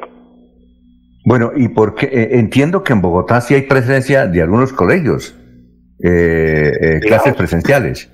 porque allá sí es, permitido. comparar la educación pública con la educación privada es como comparar la educación de Dinamarca con la de Dinamarca, que nosotros no tenemos, empezando, mire, este es uno de los factores que identifican los epidemiólogos. La educación pública, el primer reventón que tiene es el transporte escolar, porque para que lleguen los estudiantes hay diferentes mecanismos que incluyen los vehículos de transporte informal llamados piratas o el transporte masivo, que son focos permanentes y activos y masivos de contagio. Y ante eso no tenemos una alternativa como si la tienen los colegios privados que tienen hasta sus rutas preestablecidas o los padres llevan a sus hijos en sus propios vehículos, tienen unas instalaciones amplias que permiten también hacer. Nosotros somos los reyes del hacinamiento. Inclusive hacíamos el ejercicio porque es que no es que no hayamos hecho los cálculos para ver si es posible la alternancia y cuándo y cómo sería posible. Hicimos con colegios, por ejemplo, del municipio de Girón, y para que pudieran pasar el número de estudiantes que pueden caber en las aulas en un ciclo de contacto temporal como el que se dio ayer en Piedecuesta de tres horas, porque eso es lo aconsejable. En un, eh, inclusive Piedecuesta lo, lo plantea tres horas, dos días a la semana. O sea, los encuentros van a ser esporádicos, pero los encuentros esporádicos para poder garantizar que pasasen todos los estudiantes por todas las asignaturas de, la oferta educativa en un colegio, gastábamos mes y medio para hacer el primer encuentro, en que pasaran esos grupos pequeños que iban dependiendo del tamaño del salón, entre 9 a 11 estudiantes, no daba para más. Entonces, por eso es que decimos, a nosotros nos han traído una herencia de falta de recursos, de andar siempre limosneando la plata, de, de poderle arrancar al gobierno lo que es un derecho a punte paros, había el compromiso cuando se hicieron los acuerdos del último paro largo que se hizo, allá hace dos años, de hacer un acto legislativo que garantice los recursos reales y en crecimiento constante como crece la población y el costo de vida, para garantizar los recursos necesarios para dar un servicio educativo adecuado, no el mejor, por lo menos adecuado. Es que el déficit de la educación en Colombia es histórico, es de décadas y eso es lo que el gobierno no ha querido reconocer y no hace el propósito por mejorar, sino inclusive lo que tiene en agenda legislativa en estos momentos es aún más agresivo.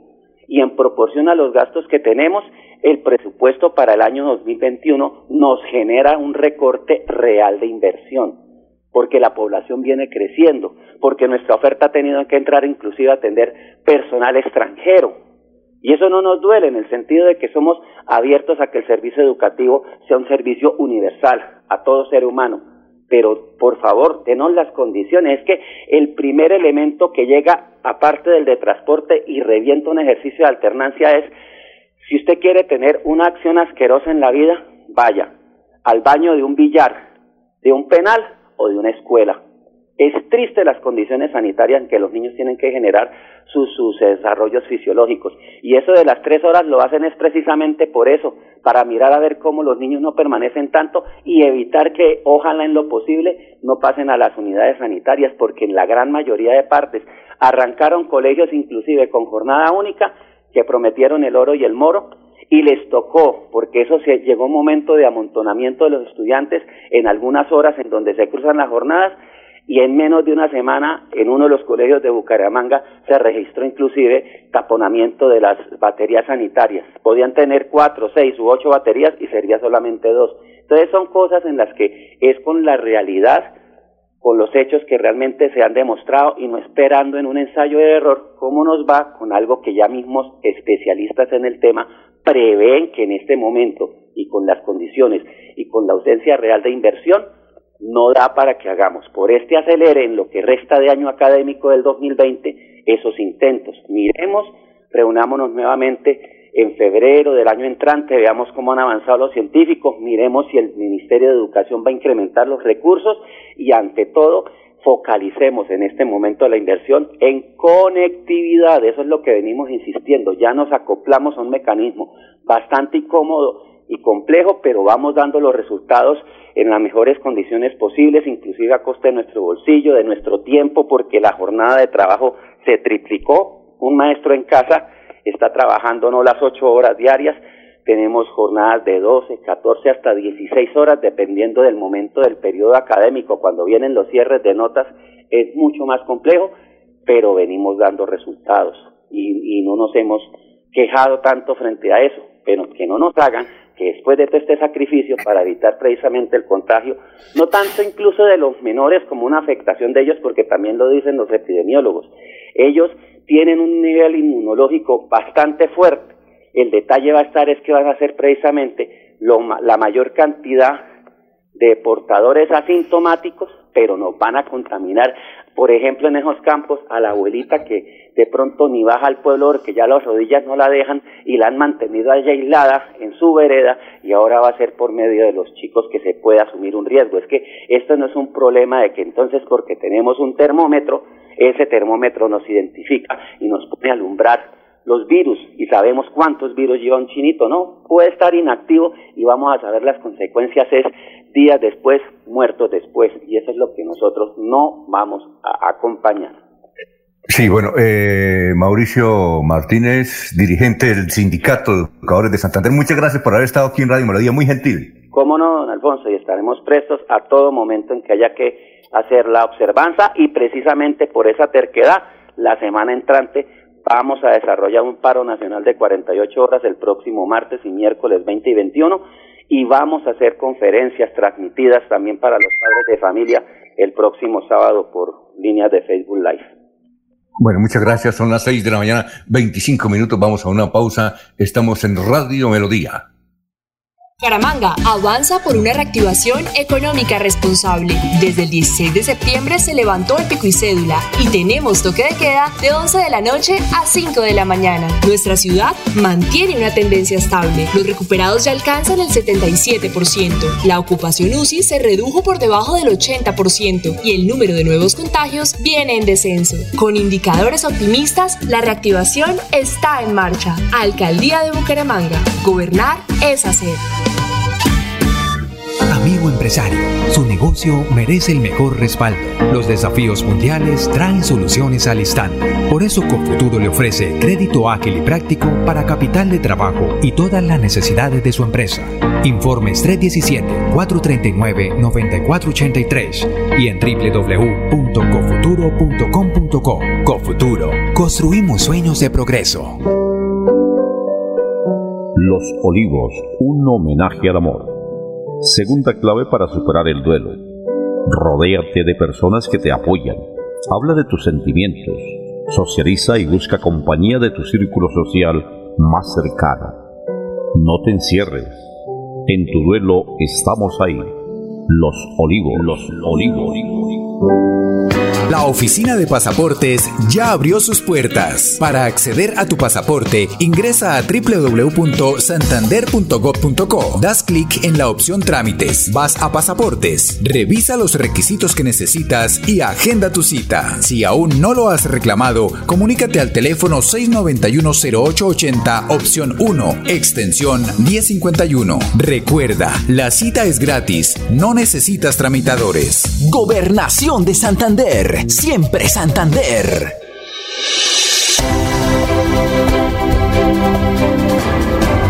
Información y análisis. Es el estilo de Últimas Noticias por Radio Melodía 1080 AM.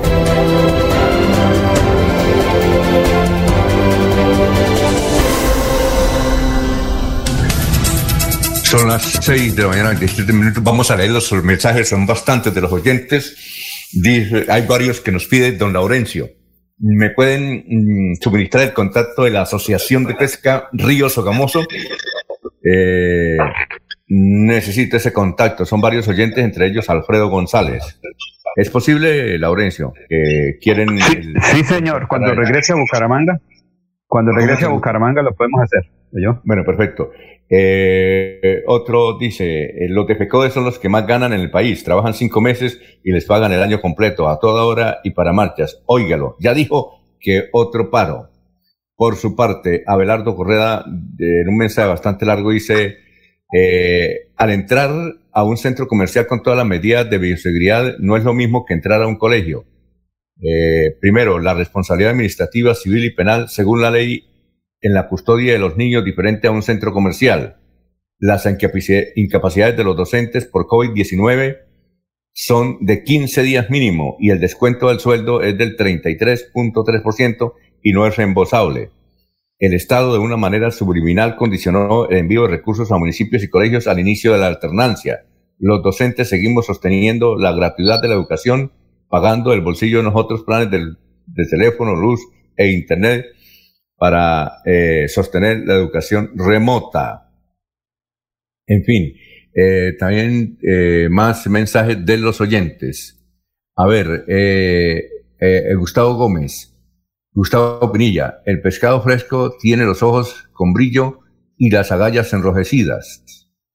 Osvaldo Arevalo, buenos días. ¿Cuál es el sitio de producción para adquirir el producto? El pescado, ¿cuál será? Eh, Nidia Rocío Estupiñán, los colegios oficiales no están capacitados ni dotados de infraestructura para recibir el año entrante a los alumnos. El gobierno nunca se ha preocupado por mejorar las instalaciones. Mm, eh, muy bien. Eh, a ver, Jorge, vamos con noticias. Son las 6 de la mañana, 29 minutos. Estamos en Radio Melodía. También estamos saludando a Jorge Ortiz, que nos escucha en el barrio San Alonso de la ciudad de Bucaramanga. Juan e. Galvis, en el barrio Provenza, dice que los profesores, ser profesor es muy chévere porque se trabaja poco y se gana bastante. Tengo dos tíos que tienen cada uno dos pensiones. Muy bien. Sergio eh, eh, Angulo Prada, habrá más contagio que irresponsabilidad. Bien, esos más o menos son los mensajes que nos han llegado a esta hora. Vamos con Jorge, noticias a esta hora. Son las 6 de la mañana, 30 minutos. Jorge. Don Alfonso, tras la reunión de la alcaldía de Bucaramanga y Unibares Santander, se logró determinar que hay luz verde para la reapertura de bares y discotecas en la ciudad luego de haber enviado la solicitud al gobierno nacional y que se aprobaran los protocolos de bioseguridad la administración deberá expedir el decreto y se espera que es el fin de semana del 16 de octubre se dé inicio a la prueba piloto.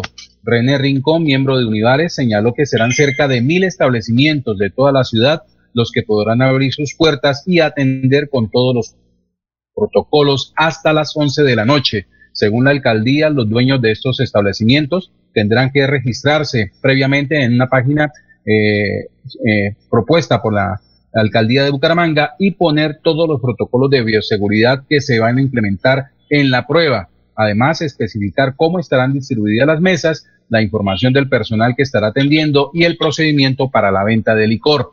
Entre lo establecido, los clientes deberán registrarse previo y contestar una encuesta sobre COVID-19. Asimismo, las discotecas no podrán tener un aforo superior a 50 personas. Eh, don Ernesto, ya creo que restableció el problema que tenía, lo escuchamos. Son las 6 y 31, lo escuchamos.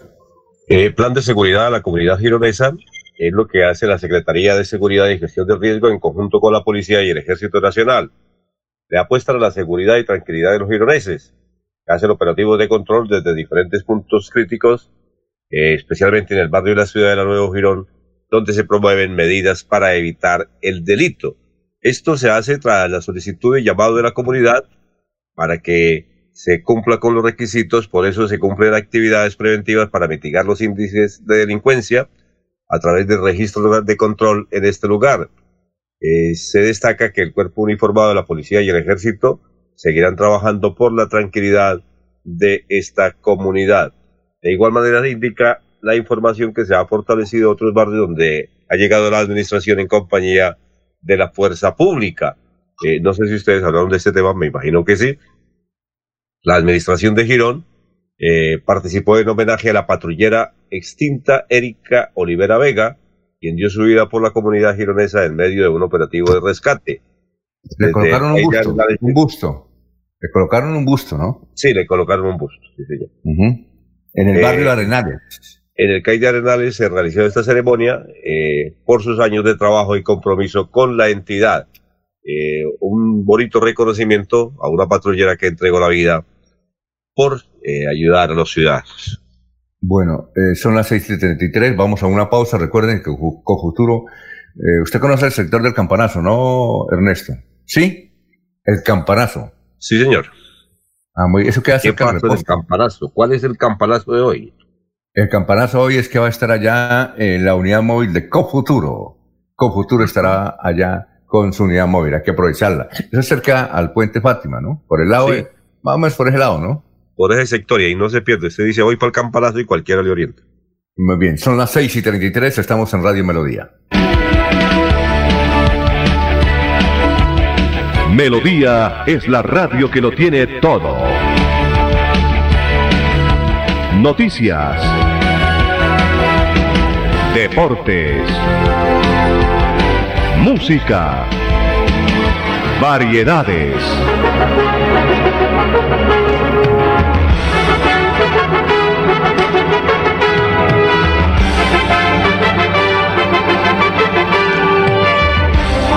Melodía La Grande.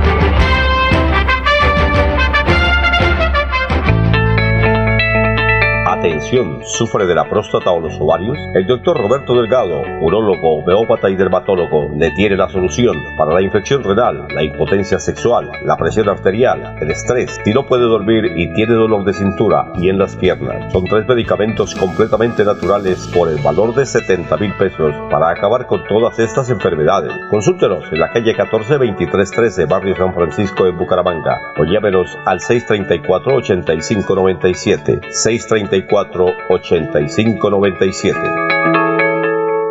Cajazán hace realidad tus sueños. Participa de la postulación virtual al subsidio de vivienda de interés social en www.cajasan.com hasta el 23 de octubre y prepárate para quedarte en tu casa propia, sin intermediarios y sin costo. Vigilado Supersubsidio. Los invitamos a sintonizar el espacio Hablando con el Abogado, de lunes a viernes en el horario de las 7 y 30 de la mañana. Un programa que le informará y le ayudará a solucionar sus problemas jurídicos, con la dirección del doctor Iván Darío Calderón, abogado egresado de la Universidad Industrial de Santander con especialización en Derecho Comercial, por Melodía, la que manda en sintonía.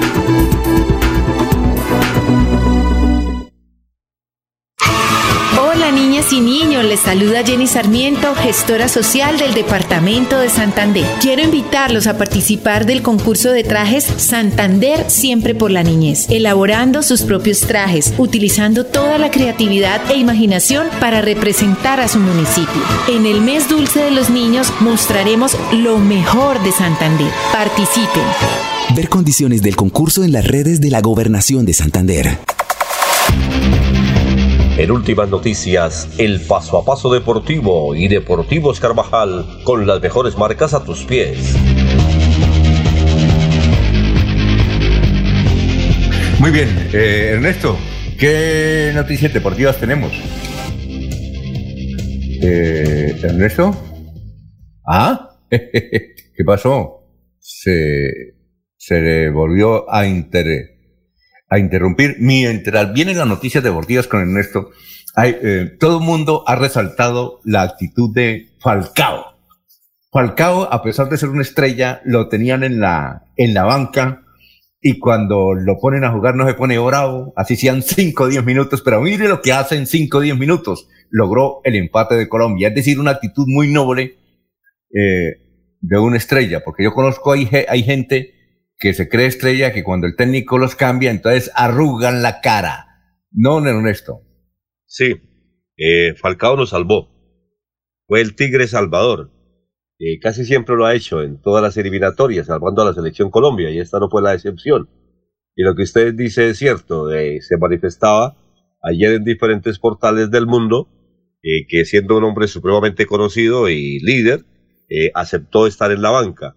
Muchos empiezan a jugar y ni siquiera, se quiere, ni siquiera quieren estar de suplentes. Un acto heroico, pero sobre todo lo más importante, que nos dio un punto importantísimo que nos permite estar eh, bien clasificados por ahora en las eliminatorias.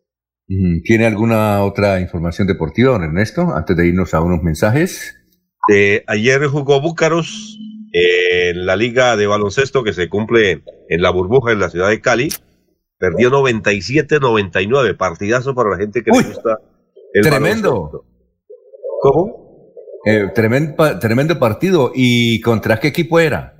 Perdió contra Cimarrones de San Andrés. Ah, no, es que San Andrés es duro, ¿no? sí, buen partido, excelente partido. Empezó muy mal el equipo de Búcaro, finalmente remontó y ya sobre los últimos segundos, pues no logró ganar el compromiso, pero buen partido de Búcaros, que tendrá su próxima contienda frente a Cóndores de Cundinamarca el viernes 16 de octubre. ¿Desde dónde? ¿Todos esos partidos son desde Cali? Todo eso es en Cali. La burbuja en ah, Cali son transmitidos por WIN, el canal abierto. Eh, y, eh, y Búcaros, eh, eh Búcaros, Búcaros ese orientado por nuestro amigo Parrita. Sí, Carlos Parra es el eje, el motor, el alma, el corazón, la vida de este equipo. Pienso que no hay hombre en el departamento de Santander que le guste más el baloncesto que a él. Con sacrificios, siempre rebuscándose, mirando qué hacer, pero dejando en alto el nombre del baloncesto santanderiano mi compañero del Parque de los Niños. Muy bien. Eh, son las 6 y 39. Vamos a una pausita de deportivos. Dígame, dígame, César. César. ¿Quién? ¿Hoy? ¿Parra? Hoy no juega el Atlético Bucaramanga, ¿no? Ah, sí, ya, ya, ya le vamos a preguntar en la segunda parte a Ernesto. Vamos a una pausa de Deportivos Carvajal. En Deportivos Carvajal con las mejores marcas a tus pies. Deportivos Carvajal, la tienda número uno de Bucaramanga, en el centro comercial Cañaveral, Cacique, Cabecera, La Isla y el outlet de la calle 36 con 26 en Bucaramanga. Deportivos Carvajal con las mejores marcas a tus pies. Como dice César, Ernesto, hoy juega el Bucaramanga, ¿no? El mejor equipo del mundo, César. Atlético Bucaramanga juega a las 8 y 10 de la noche contra Deportivo Pereira en el estadio Alfonso López sin público. No sigan pidiendo boletas porque no hay entrada para el público y no somos ministros ni de alta alcurnia para ir a que nos entren.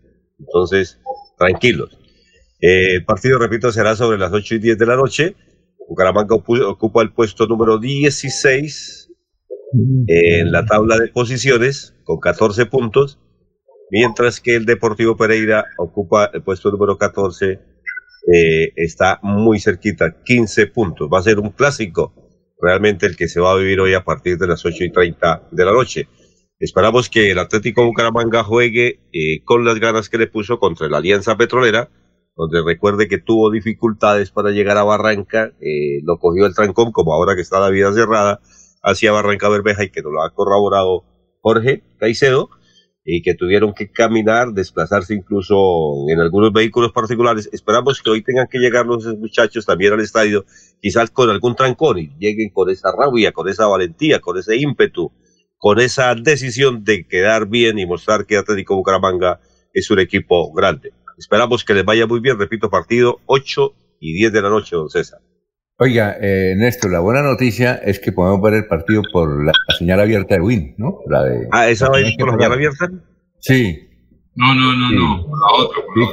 No, no, seguro, ayer, ayer lo dijeron.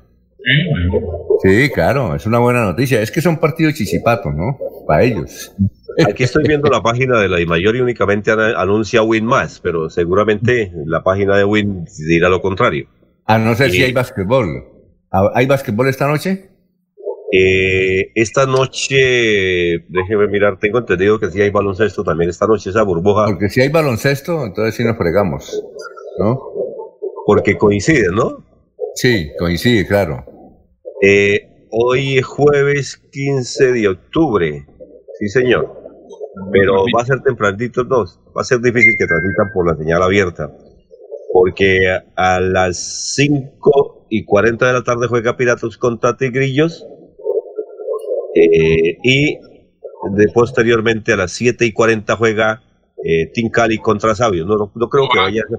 No, no, va, por, va por el privado. Oiga, esto. Jefferson, Jefferson Ariza nos escribe desde Barranca Bermeja. ¿Usted conoce al Pitula Martínez, César? Claro que sí, sí, nos saludamos. ¿Sí? Que, que, que está con coronavirus, ¿no? Hay dos. Eh, Pitula, debe tener unos 70. ¿Cómo? No, menos. Bucaramanga tuvo dos Pitula Martínez. El, el, primero, Félix Pitula Martínez, digamos, el, el primero, el original, Félix Pitula Martínez. Sí, ¿cuál otro? Y, y este que es eh, también es eh, Pitula Hernández, este, ¿no? O este, no, no, Pitula Martínez.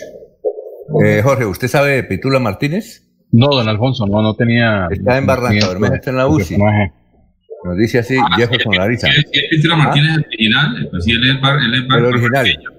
Y jugó en Atlético Bucaramanga, claro que sí, no, sabía. Ah, yo a él sí lo vi jugar, pero no, no, no vi Sí, Pitula Martínez eh, tiene. tenía patada y nos hizo dificultades. Era defensor, ¿cierto? No, era volante 6. Ah, ya. Muy bien. Hasta aquí. Sí, hasta aquí la sección deportiva de Deportivos Carvajal.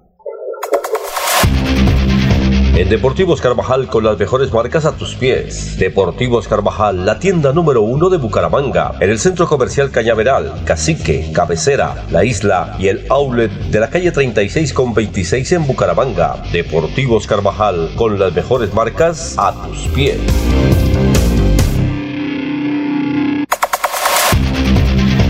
En últimas noticias, el paso a paso deportivo y Deportivos Carvajal con las mejores marcas a tus pies.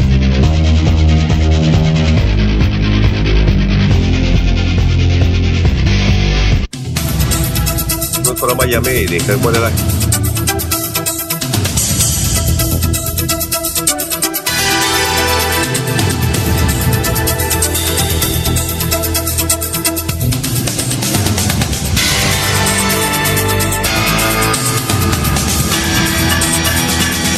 Vamos para eh, la ciudad de Miami. Allá está Florentino Mesa con toda la información.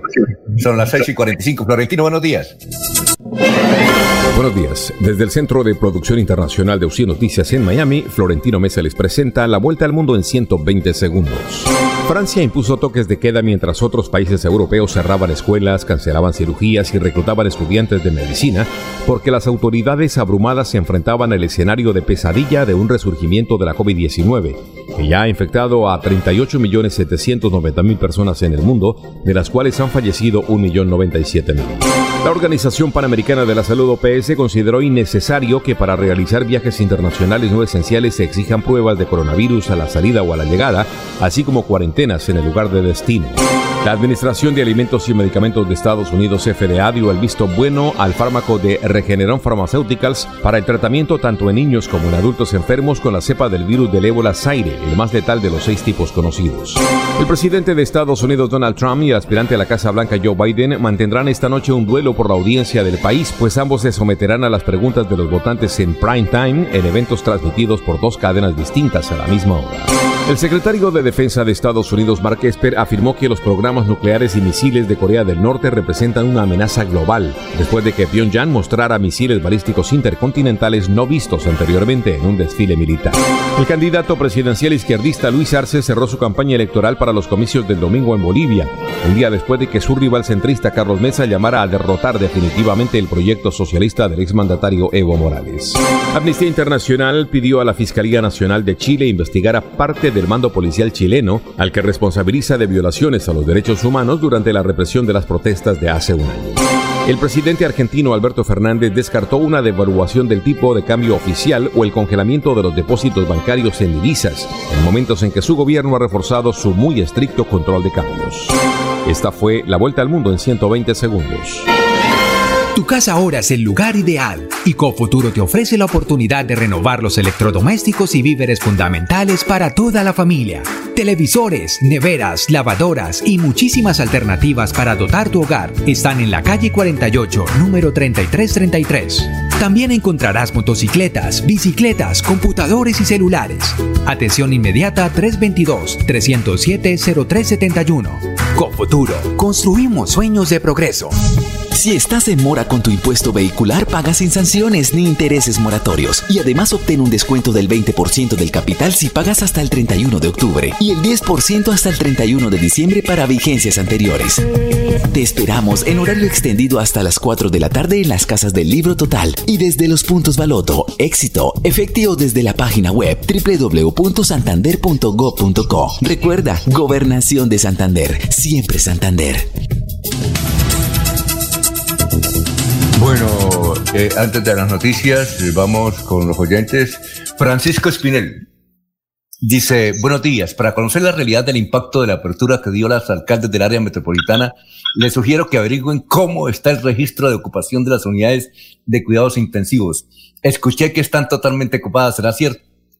Eh, Marta Eduardo dice, muy buen programa, pero al señor César se escucha muy mal hace tiempo no se le entiende, pero nada, gracias, buen día. Ahí está en el perfil de, le están haciendo bullying, eh, Gran César, por su sonido irregular que tiene en el día de hoy, cuando en el día de ayer era excelente y en otros días excelente. Jorge, vamos con noticias, son las seis y cuarenta y nueve. Don Alfonso, cerca de 87 trabajadores y sus familias harán hoy un plantón frente a la alcaldía de Bucaramanga tras el anuncio de la administración de retirarse de la corporación eh, de Parques Recrear que los administra. Eh, para Sandra Viviana Cortés, instructora de Parques Recrear, esa decisión pone en tela de juicio la estadía de trabajadores que llevan más de 20 años sirviendo a parques y que agudiza la situación del pago de sus salarios y prestaciones que no reciben desde el inicio de la cuarentena en marzo anterior. Aparte de esta situación, Sandra asegura de por lo menos siete parques, eh, en siete parques hay vivientes, es decir, personas que cuidan y hacen mantenimiento diariamente a estos espacios y que lo más probable es que también tengan que ser desalojados. Lo que piden es una mesa para acordar los pagos que se le deudan y hacer un acuerdo para que tengan sus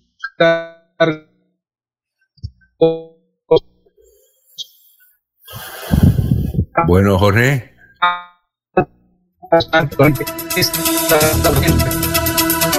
Sí, se le está yendo el sonido, Jorge. Bueno, vamos con noticias de Ernesto. Son las 6 y 50 minutos. 6 y 50, Jorge. Ernesto, Ernesto, lo escuchamos. La Policía Nacional, en coordinación con la Dirección de Impuestos y Aduanas Nacionales, ha logrado eh, aprender 350 pares de zapatos de contrabando que han sido valorados en 15 millones de pesos.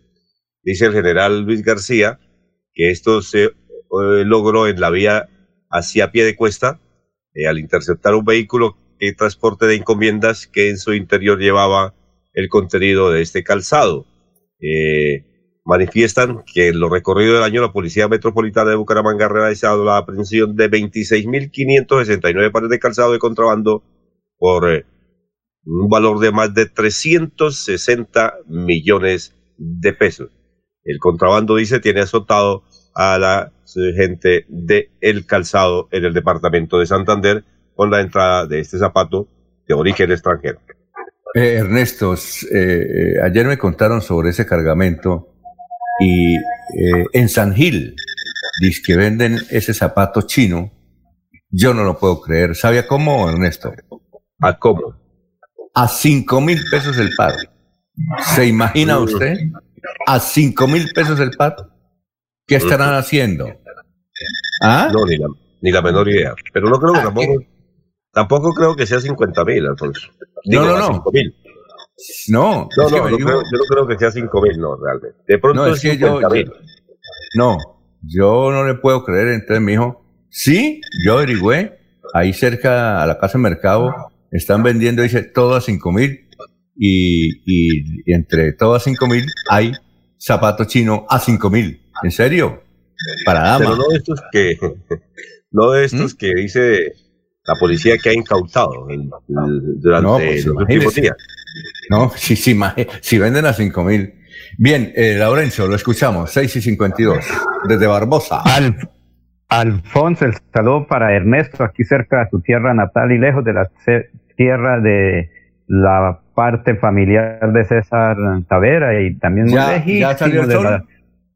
Sí, señora, está haciendo bastante sol. Hoy hay, como dicen los campesinos, sol para cosechar y para trabajar. Y lejos de la zona pesquera de Puerto Vilches, tierra de Jorge Caicedo. Alfonso, es que el doctor Federico usted origina, Usted, usted origina, origina la transmisión desde la Gerencia General de Altos de Toscana, ¿verdad?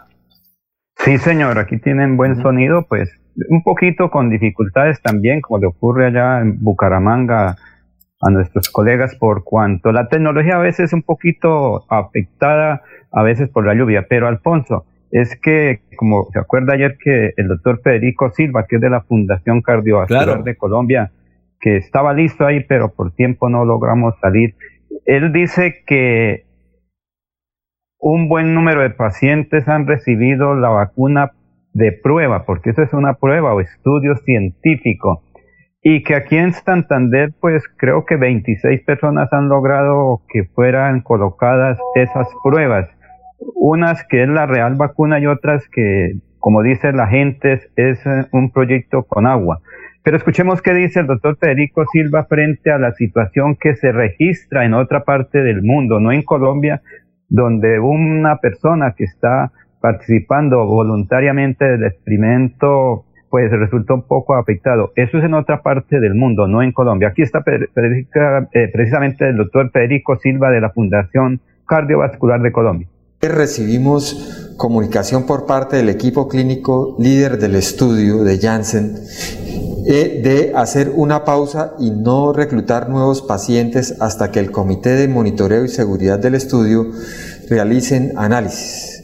Hemos conocido por las noticias que esto se debe a una, entre comillas, enfermedad inexplicable en un participante del estudio que se presentó en otro país. Hasta el momento, nosotros como institución no tenemos información adicional al respecto. La semana anterior se incluyeron 26 personas voluntarias en el estudio en nuestra institución, de los cuales algunos han presentado síntomas como fiebre, cefalea, malestar general, pero ninguno ha presentado ningún evento adverso grave ni ha requerido de hospitalización. Hoy nuestro equipo de investigación de la Unidad de Estudios Clínicos de la Fundación Cardiovascular de Colombia ha procedido a contactar cada una de las personas participantes en el estudio para ponerles en conocimiento de la situación y generarles tranquilidad. Nuestro compromiso con el cuidado de las personas en investigación se mantiene de acuerdo a las exigencias de los más altos estándares de investigación y de la ética, siempre dando prioridad al cuidado de las personas que participan en nuestros proyectos de investigación. En el momento no disponemos de información adicional. Ya lo habíamos oído de un evento en otro, en otra, en otra vacuna, de otro estudio clínico. Es parte de, lo que pasa. La información que tenemos eh, es apenas la que ustedes mismos conocen, que es un paciente que presenta un evento adverso inexplicado. Eh, en estos casos los estudios hacen una pausa transitoria. No sabría exactamente cuánto tiempo va a tomar, tres, cinco días, pero lo que normalmente pasa es que el equipo clínico líder en el mundo recibe la información detallada, la analizan y luego de esto ellos nos comunican a los investigadores principales en todo el mundo, eh, nos dan detalles y nos dan la conclusión que saca el equipo clínico y la recomendación eh, para seguir o no. En tanto, nosotros como investigadores y responsables en la Fundación Cardiovascular de este estudio clínico, eh, seguiremos pendientes de nuestros pacientes y atentos a que sigan en buen estado de salud como hasta el momento. Eh, tres, cinco días. Estaremos atentos a la información y al despliegue que nos haga eh, Janssen y Aikivia en Colombia al respecto. En este momento, en, en, la unidad de estudios clínicos de la Fundación Cardiovascular, hay 27 personas que ya ingresaron, 26 de las cuales ya recibieron la vacuna, eh, y eh, durante los días previos, algunos de ellos han presentado algunos malestares generales, fiebre, eh, malestar general, cansancio, fatigabilidad, alguna cosa de, de una sensación de dificultad transitoria para respirar, ninguna de ellas de gravedad, ninguna de ellas hasta el momento permanente. La mayoría de las 26 personas que hemos vacunado se encuentran en excelente estado de salud. Eh, nuestro equipo hoy, durante la mañana, les está contactando, les está explicando esto mismo, les está generando la tranquilidad y entre otras cosas ellos mismos la tienen porque estamos eh, con un seguimiento muy cercano y ellos saben que están muy bien cuidados y que nuestro objetivo principal es la seguridad de cada una de las personas que está en investigación clínica.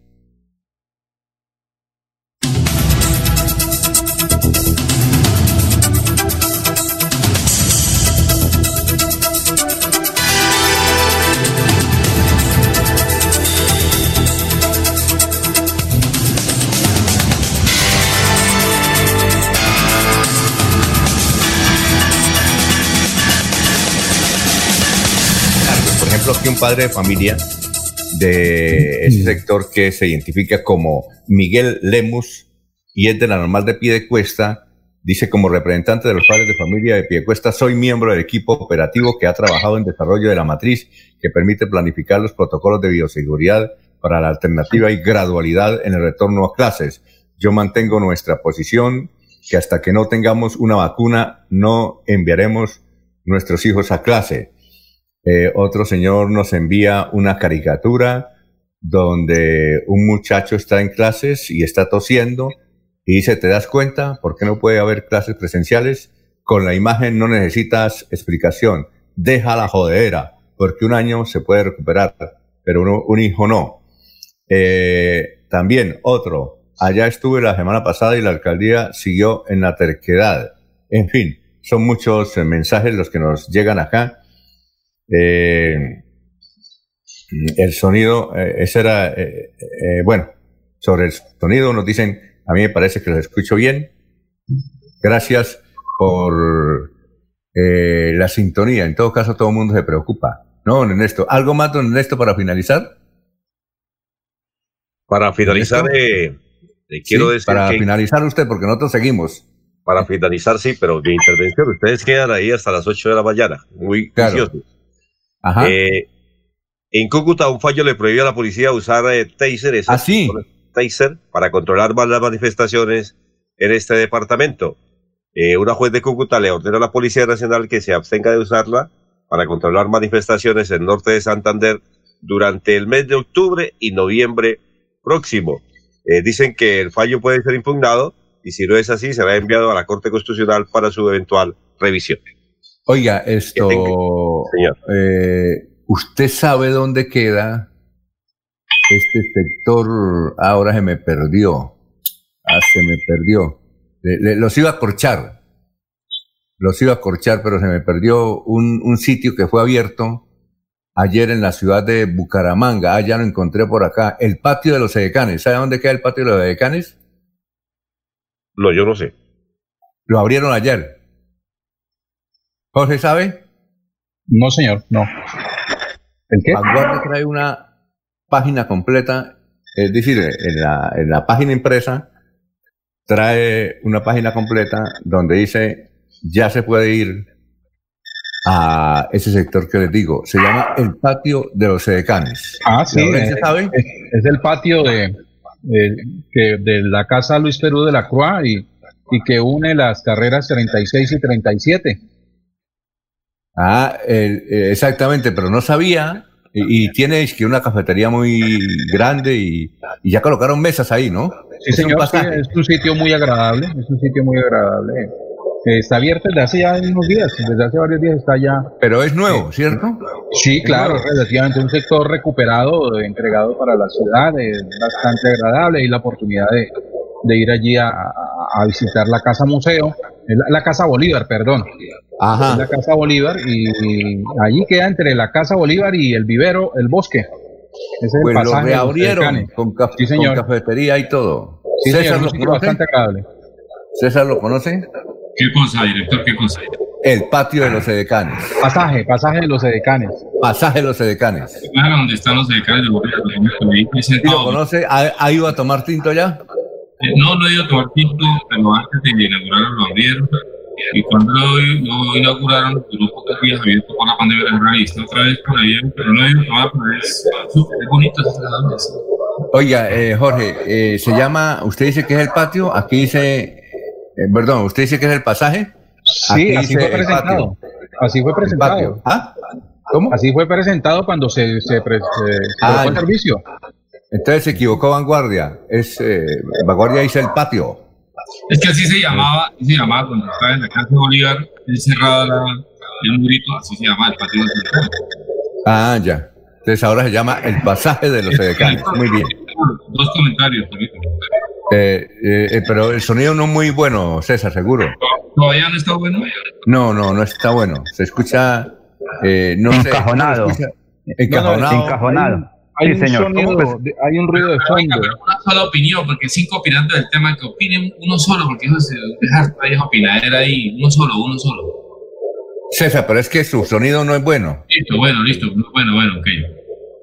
A ver si lo mejoramos. Son las siete eh, tres minutos. Siete y tres minutos estamos en Radio Melodía. Aquí Bucaramanga, la bella capital de Santander.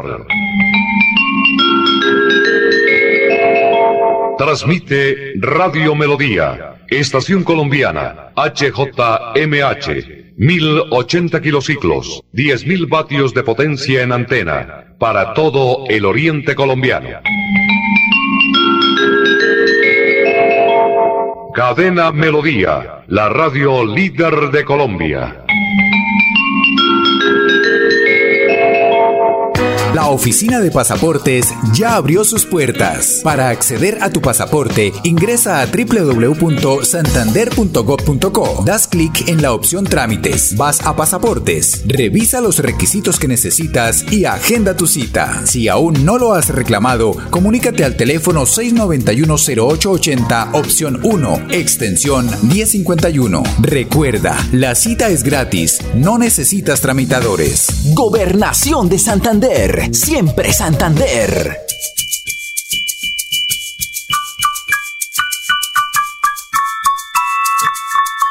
Oye, ¿sabes qué puedes hacer los martes y los jueves? De 3 a 3 y media de la tarde, no te pierdas Batuta al aire, aquí mismo. Un espacio de diversión, entretenimiento y formación musical. Viaja con nosotros. Invita Ministerio de Cultura y la Fundación Nacional Batuta. ¡Te esperamos! Sigámoslo haciendo bien mi Bucaramanga. se les habla Juan Carlos Cárdenas. Los restaurantes, las iglesias, los gimnasios ya están retornando a sus actividades generando empleo y desarrollo para nuestra ciudad. Desde la alcaldía seguiremos impulsando la reactivación económica y estamos diseñando 100 obras con una inversión superior a 150 mil millones de pesos y seguirán transformando a Bucaramanga en una ciudad de oportunidades para todos. Alcaldía de Bucaramanga. Gobernar es hacer. Los problemas del colon inflamado son bastante comunes en los colombianos, hombres y mujeres, siendo una dolencia de difícil tratamiento. La terapéutica natural Araltel ha encontrado a través de los años de investigación un producto que ha demostrado ser útil en el tratamiento del colon Tome el Araltel Mevis por cuatro meses de manera constante y note usted mismo los resultados. Si ya estás en casa cuidando tu salud y la de los tuyos, no olvides que puedes tener los productos naturales Araltel a través del servicio a domicilio en tu ciudad. Comunícate en Bucaramanga al celular 315-447-1995. Recuerda, 315-447-1995. Tienda Naturista, tu vida y naturaleza en Bucaramanga. Estas son últimas noticias, las noticias de la hora. Buenos días, soy Florentino Mesa y estas son UCI Noticias y Paz. El representante especial de la ONU para Colombia, Carlos Ruiz Massieu, aseguró ante el Consejo de Seguridad que la implementación del acuerdo de paz es una parte esencial de la recuperación de los efectos de la pandemia. Desde el Congreso de Estados Unidos se solicitó a la OEA intervenir en el caso de Álvaro Uribe para que se brinden garantías en el proceso contra el expresidente por manipulación de testigos y fraude procesal. El consumo de los hogares colombianos creció en septiembre 0,37% en términos reales en comparación con el mismo mes del año pasado, informó la firma especializada en consumo Radar desde su trayectoria de Víctor Bolaños, con grandes éxitos como Déjame ya, Cuando me vaya, Una cerveza, Me importa un carajo y muchos éxitos más. Viene un nuevo tema, tú y ella. La obra me habla de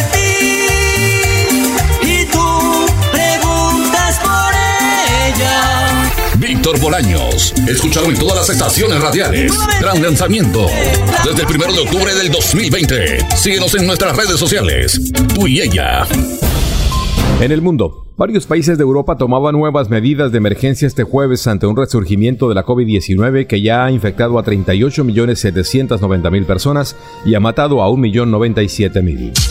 Y en los deportes, el Junior de Barranquilla y el América de Cali empataron 1 a 1 en compromiso de la fecha 14 de la liga, con lo que los curramberos llevan seis partidos sin ganar. Hola niñas y niños, les saluda Jenny Sarmiento, gestora social del Departamento de Santander. Quiero invitarlos a participar del concurso de trajes Santander Siempre por la Niñez, elaborando sus propios trajes, utilizando toda la creatividad e imaginación para representar a su municipio. En el mes dulce de los niños mostraremos lo mejor de Santander. Participen. Ver condiciones del concurso en las redes de la Gobernación de Santander.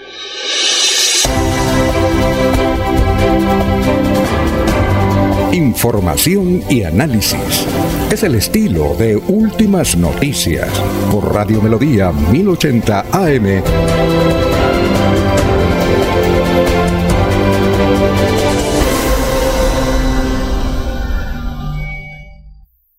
Son las 7 de la mañana, 9 minutos. Vamos con más noticias y vamos con los oyentes. Los oyentes nos escriben mucho. Por ejemplo, nos escribe Patricio Hurtado nuevamente de, de Chile nos envía una nota del periódico El Mercurio sobre el partido Colombia, eh, sobre el partido eh, Colombia. ¿Me escuchan? Eh, sí, Alfonso, sí se escucha. Ah, sí, señor, aquí lo escucho. está bien. Eh, bien, sobre el partido Colombia-Chile, ya lo, vamos a leer. También nos escribe, a ver, don Gloria, Dice, buenos días. Algo cierto dijo el profesor en la entrevista, profesor Martínez, y es que Metrorruina es potencialmente el mayor foco de propagación del virus. El hacinamiento de pasajeros es el mismo que había antes de la declaración de la emergencia sanitaria. Francisco Espinel, el patio de los Adecanes está en el costado oriental de la Casa Bolívar. Ya se había abierto desde el año pasado, pero por la pandemia estaba cerrado y a partir de hoy tendremos eh, nuevas actividades allá nos dice, bueno, eso se queda en la Casa de Bolívar.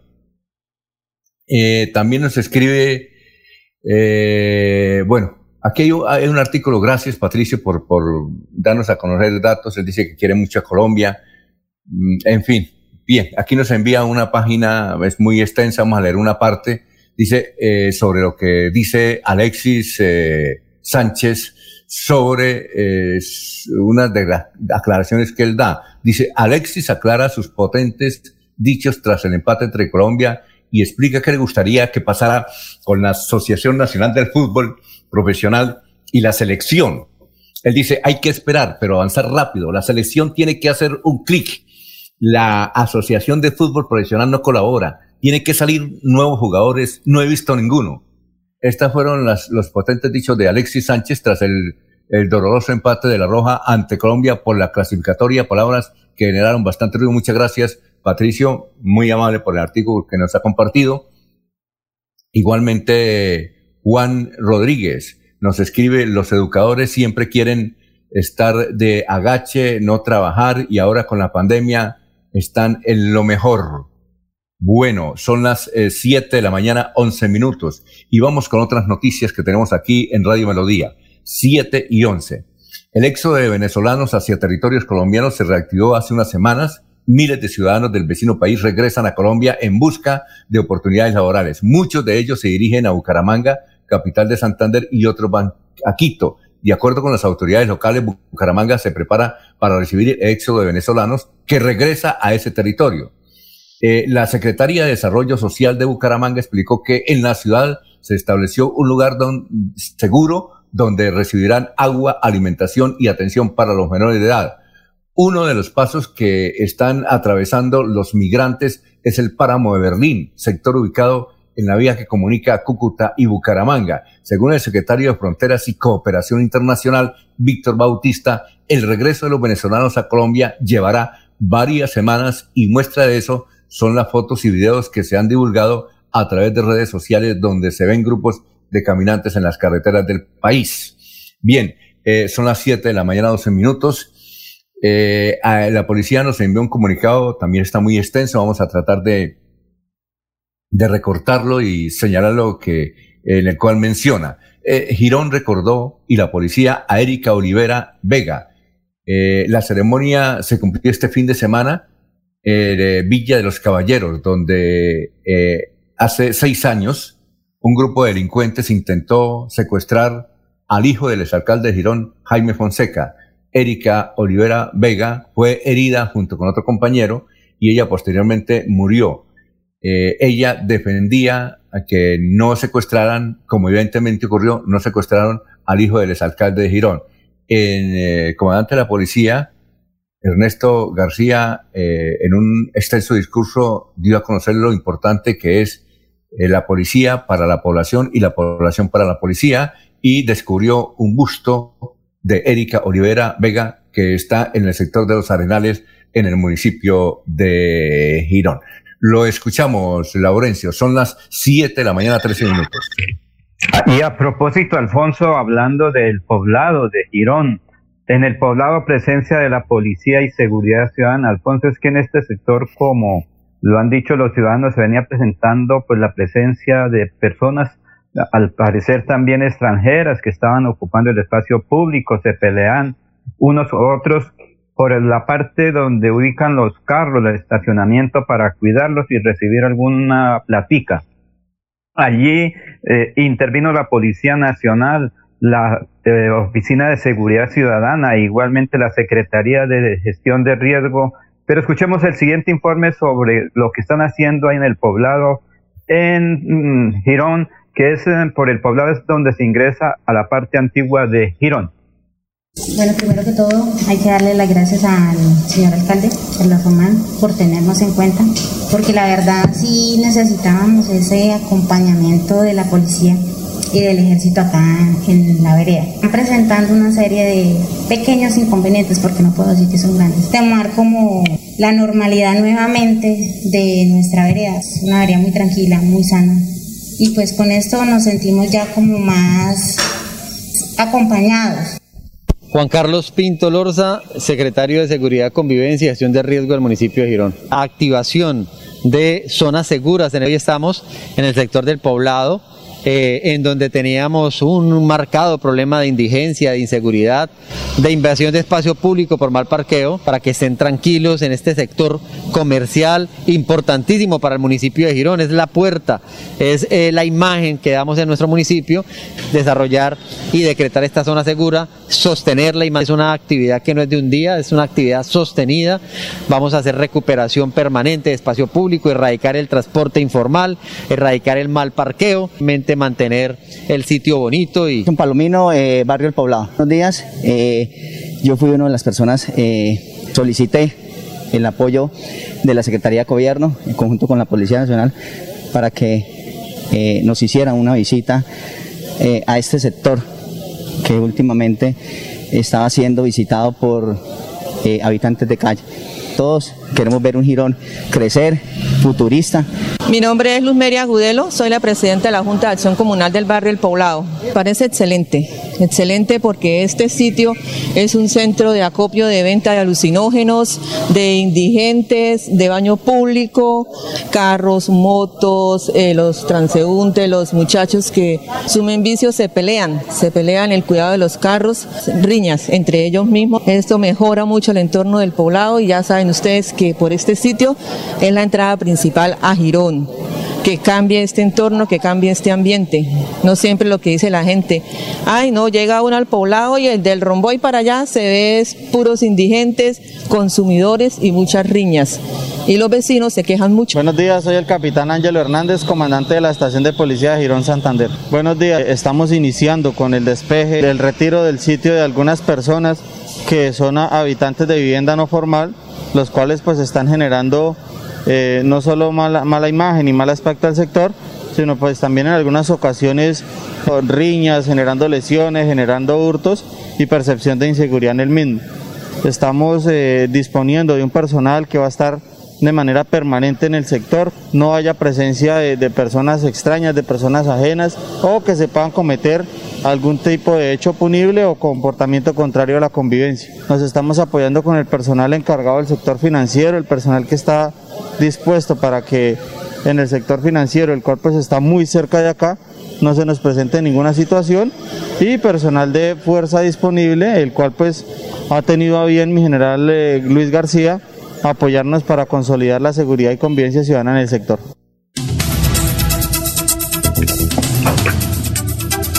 Muy bien, eh, vamos a una pausita. Estamos en Radio Melodía, son las 7, 18 minutos. Recuerde que Cofuturo está cumpliendo 29 años y hoy estará la unidad móvil de Cofuturo en el campanazo, ahí empezando Florida Blanca.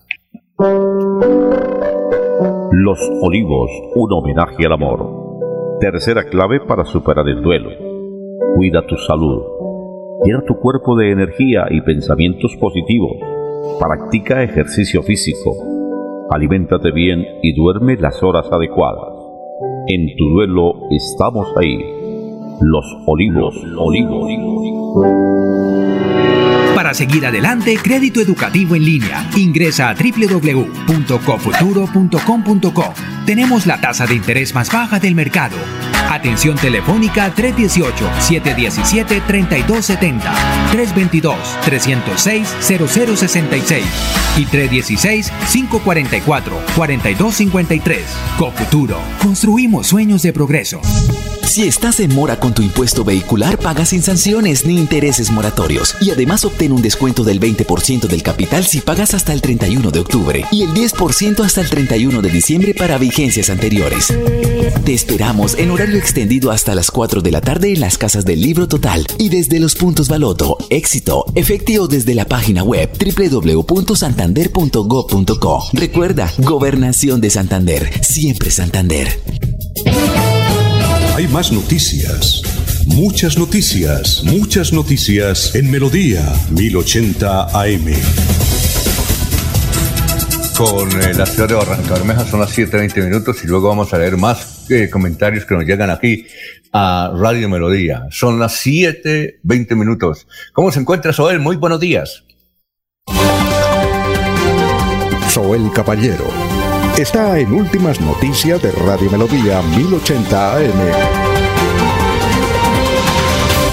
Alfonso, para usted, para los compañeros, igualmente para todos los oyentes, el Ministerio de Salud y la Protección Social dio a conocer ayer, 14 de octubre, que 10 personas lograron recuperarse del COVID-19 en Barranca Bermeja. Se eh, notificaron 159 casos positivos para COVID-19 que corresponden a 76 mujeres y 83 hombres. Y el fallecimiento de un hombre de 97 años. Las estadísticas del COVID actualizadas en Barranca Bermeja están de la siguiente manera. Casos confirmados 7.032 que corresponden a 4.285 hombres y 2.747 mujeres. Personas totalmente recuperadas 5.501, personas recuperándose en casa bajo vigilancia médica 1.203, un total de 63 personas hospitalizadas, 43 pacientes en unidad de cuidados intensivos UCI y fallecidas 222 personas. Casos activos en Barranca Bermeja 1.309. Por otra parte, la alcaldía distrital avanza en la reactivación económica. Se realiza prueba piloto, venta de bebidas embriagantes en bares y restaurantes. 15, establecimientos comerciales son los únicos autorizados para participar de esta prueba piloto y los controles estarán a cargo de la Secretaría de Salud y la Secretaría de Gobierno en conjunto con la Policía Nacional. Noticia con la que amanece el distrito. Continúen compañeros en estudios con últimas noticias de Melodía 1080 AM. Bueno, eh, gracias, eh, Soel. Aquí tengo muchos mensajes para usted, don Laurencio. ¿Escuchó lo de un habitante del municipio de Bolívar? Sí, señor. El señor, ah, creo que fue docente o. Yo lo ah, conozco al señor que nos escribe. Bueno, Reinaldo Ariza dice: dígale a, a Laurencio que yo aquí en Vélez, a media hora de Barbosa, también lo estoy esperando eh, con un tamal veleño muy bien.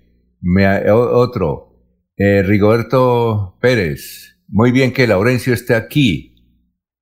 Eh, muy bueno, hay varios mensajes para usted. Vea cómo lo quieren. Lo quieren en Barbosa, ¿no? O sea que tengo comitiva de recibimiento, de regreso a casa. Tiene desayuno, almuerzo y comida. Muy bien. Eh, y ahora que me toca comer cada tres horas, Alfonso, cada tres horas debo comer por recomendación profesional. Uy, qué bueno, entonces le pusieron una dieta sabrosa. ¿Cada tres horas debe comer?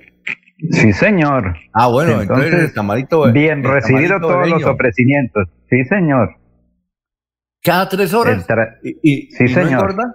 ¿Y no engorda? No, no, no, porque es que como toca primero tener aquí una vasculita que llaman, para empezar todo, porque eso es por, descripción profesional que me dicen debo comer tanto y es normal, tiene uno que cumplir, Alfonso, por la salud. Si todos estamos en cuarentena es por evitar el COVID-19. Entonces cualquier recomendación debe aceptarse y atenderla adecuadamente. Labores campestres, dice, es lamentable la ausencia del doctor Avellaneda. Se ha perdido la explicación correcta de los hechos jurídicos, la intelectualidad, la buena locución. Hemos perdido oyentes. Eh, Alexander Roa Roa nos escucha y dice que le enviamos un saludo. Gracias, Alexander. Y aquí también nos escribe eh, los eh, señores que trabajan en Recrear. Dice, por favor, señores Radio Melodía, somos 90 trabajadores y sus familias que dependen de Recrear. Hoy haremos un plantón frente a la alcaldía. Eh, Dice, por favor, entrevistar a Sandra Viviana eh, Cortés, instructora de Parques Recrear, eh, porque ella también está perjudicada. Eh, ¿Quién dice que esta decisión pone en tela de juicio la de, la de no es que cerraron los parques Recrear, sino que acabaron con el convenio por Recrear? Liquidan la corporación, liquidan, creo que se llama liquidar la corporación. Y permiten que la gente vaya gratis a disfrutar de estos parques. Son ocho en Bucaramanga, uno en Girón. No sabe, oiga, tenemos que averiguar a ver si usted lo puede hacer hoy. El de Girón, ¿qué va a pasar con el de Girón? Que si siguen recrear o no, ¿le parece? Ah, listo, sí, señor. Eso es, un, un, buen, un buen dato. Así es que muchas gracias. Eh, vamos a Gustavo Pinilla nos puede ayudar también, Alfonso. Gustavo ah, Pinilla, que está allá a tres cuadritas, nos puede apoyar. O el señor Hernández como veedor nos puede apoyar también. sí. ellos nos pueden ayudar ahí. Sí. Y vamos a ver si entrevistamos a esta niña que nos dicen los trabajadores de recrear que la entrevista es Sandra Viviana Cortés. Un saludo muy especial. Dice todos los días lo escuchamos. Esperemos que Ella es como la presidenta del sindicato de trabajadores. No ah. quiero decir que sea ah. sindicato, sino que representa a todo el grupo. Y ella tiene una bonita oferta. Es que ellos podrían asumir la responsabilidad social, ah. civil y económica del grupo. Sí, sí, eso ya tocará que mañana cuando se logre hablar con ella explique esa eh, actividad que es importante también, Alfonso. Bueno, eh, muchas gracias, eh, Laurencio. Lo esperamos mañana. Eh, no se intoxique con todo lo que va a comer hoy. Esperamos mañana viernes, ¿o yo? Como siempre, de que tengamos, bueno, aquí, de que nos facilite la tecnología y estaremos pendientes, Alfonso. Bueno, ya viene, ya viene el doctor Iván Calderón aquí a través de Radio Melodía. Son las 7.25. Últimas noticias los despierta bien informados de lunes a viernes. En todas las áreas de la información regional, un periodista de Últimas Noticias registra la información en Radio Melodía 1080 AM y en melodíaenlínea.com. Director Alfonso Pineda Chaparro. Aquí Bucaramanga, la bella capital de Santander.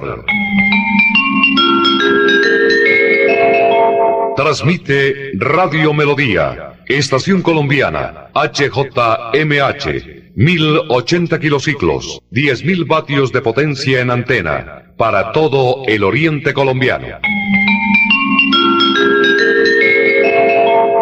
Cadena Melodía, la radio líder de Colombia.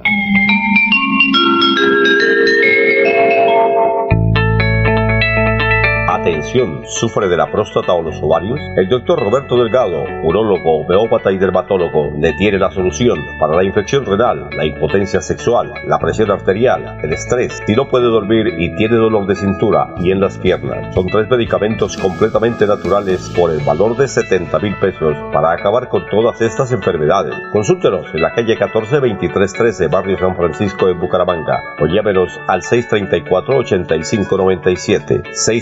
8597 634 8597 La gente, lo más importante de nuestra radio. La gente, la gente, lo más importante de nuestra lo más Importante de nuestra radio. Ustedes que nos escuchan en todas partes. Ustedes que nos prefieren siempre. Ustedes que nos han seguido toda la vida. La gente, lo más importante de la radio. Nuestra gente, técnicos, operadores, locutores y periodistas, amalgama de juventud y experiencia para hacer más fácil la comunicación. En Melodía la gente, lo más importante de la radio, lo más importante de la radio. Cuando pienses en amor, pasión. Piensa en mí, Damiana.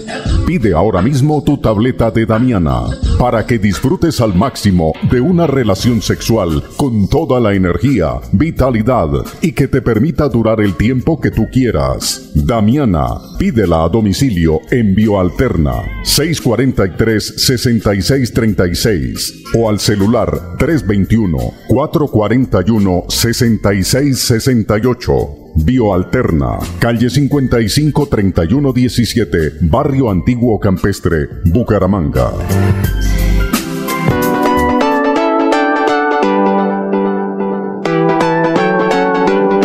Melodía, Melodía, Radio Sin Fronteras. Escúchenos en cualquier lugar del mundo.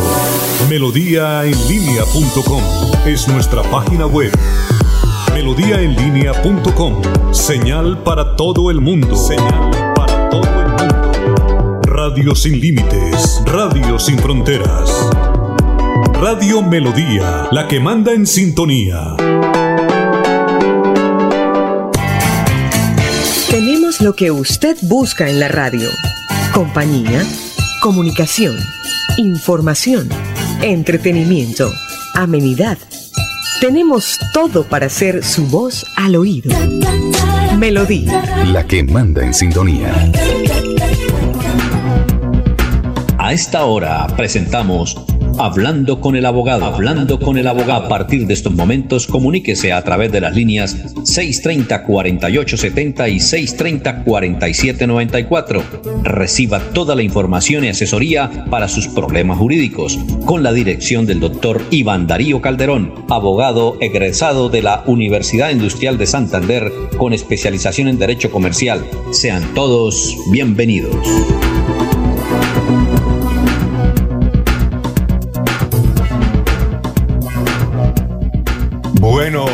Son las 7:30 minutos. Doctor Iván Calderón, tenga usted muy, pero muy buenos días. ¿Cómo se encuentra hoy, 15 de octubre del 2020? Bueno, eh, hola, muy buenos días, Alfonso. Un saludo muy cordial a usted y a todos los oyentes que esta hora se conectan con nosotros en Radio Melodía. Un placer, como siempre, estar aquí con muchas ganas y con muchos deseos de ayudar a las personas en sus inquietudes. Bueno, recordamos los eh, teléfonos de Radio Melodía 630-4870, 630-4794. Nos pueden eh, llamar ahí o si no por eh, la red social en Facebook, dice Radio Melodía y en el perfil nos pueden escribir. O si no, pues, sigan escribiendo en el Messenger el perfil Alfonso Pineda Chaparro. Ahí nos pueden dar a conocer sus inquietudes, que con mucho gusto el doctor Iván Calderón la responde. Y si no eh, quieren salir al aire, pues pueden marcar el teléfono que tiene él, pero después de las 8 de la mañana. Es el 300, el 7666637. Bueno, doctor Iván, ¿cuál es el tema de hoy? Bueno, hoy voy a cerrar el tema de lo que, lo que tiene que ver con divorcio y matrimonio, hablando de la unión marital de hecho o la unión libre. Para empezar, pues hay que manifestar que la ley 54 de 1990 fue la que oficialmente eh, reconoció eh, y le dio un marco jurídico a las personas que vivían juntas sin estar casadas. Recordemos porque esta es una práctica también muy habitual en nuestro país y hoy muchas personas eh, viven pero no tienen vínculo matrimonial, ya sea desde lo católico o desde lo civil, a través del matrimonio. Entonces, eh, teniendo en cuenta todo ese tipo de circunstancias y los problemas que rodean eso, eh, el legislador consideró que nueve artículos era suficiente para regular la unión marital de hecho.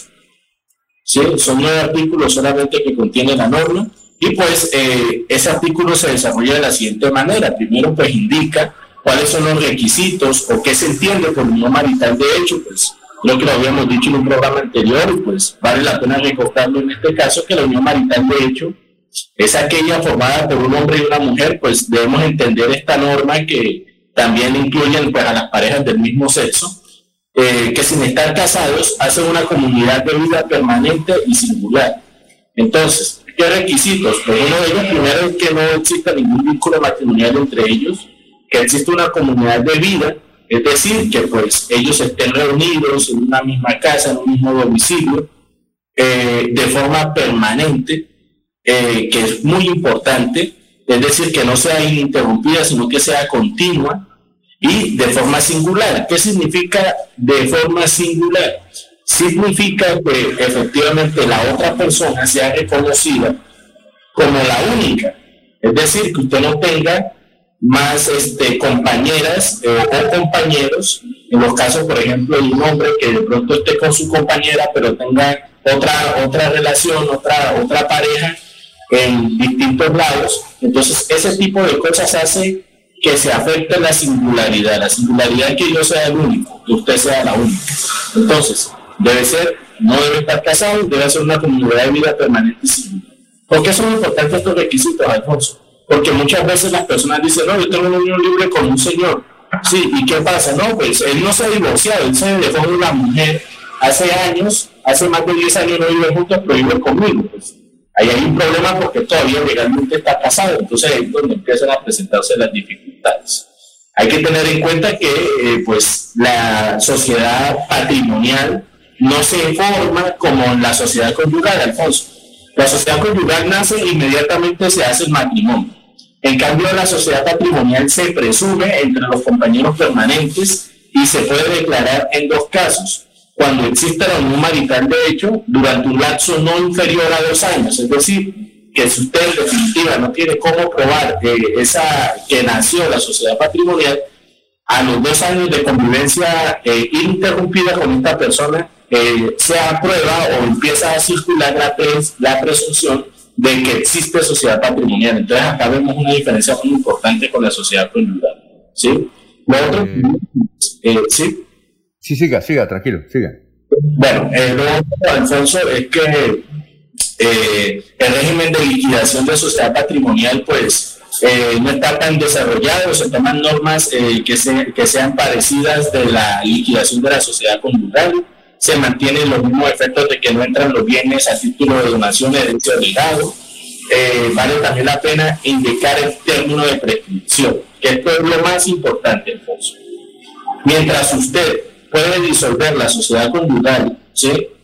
en principio no tiene un término. Acá para disolver la sociedad patrimonial, usted cuenta con un solo año a partir de la separación física y definitiva de los compañeros. Entonces, Alfonso, si usted está casado y se separa de su esposa, usted podrá presentar la demanda de divorcio y la solicitud de liquidación de la sociedad conyugal en cualquier momento o en principio. Mientras que si usted está en unión libre, en unión marital de hecho, con esta compañera, pues apenas se separe, definitivamente ella cuenta con un solo año para hacer la respectiva liquidación. Entonces estamos frente a una situación bastante importante porque muchas de estas personas, mujeres o hombres que se separan de su pareja, que tienen unión marital de hecho, muchas veces dejan pasar ese año y los efectos patrimoniales se pierden. Entonces las personas están acostumbradas a que la mitad para usted, la mitad para mí, pero en la unión marital de hecho, si usted no inicia las acciones dentro del año en que usted se separó definitivamente con esta persona, pierde todos los derechos patrimoniales, entonces debe tener mucho cuidado con ese tipo de situaciones que son fundamentales y que la hacen precisamente diferente a la institución jurídica del matrimonio.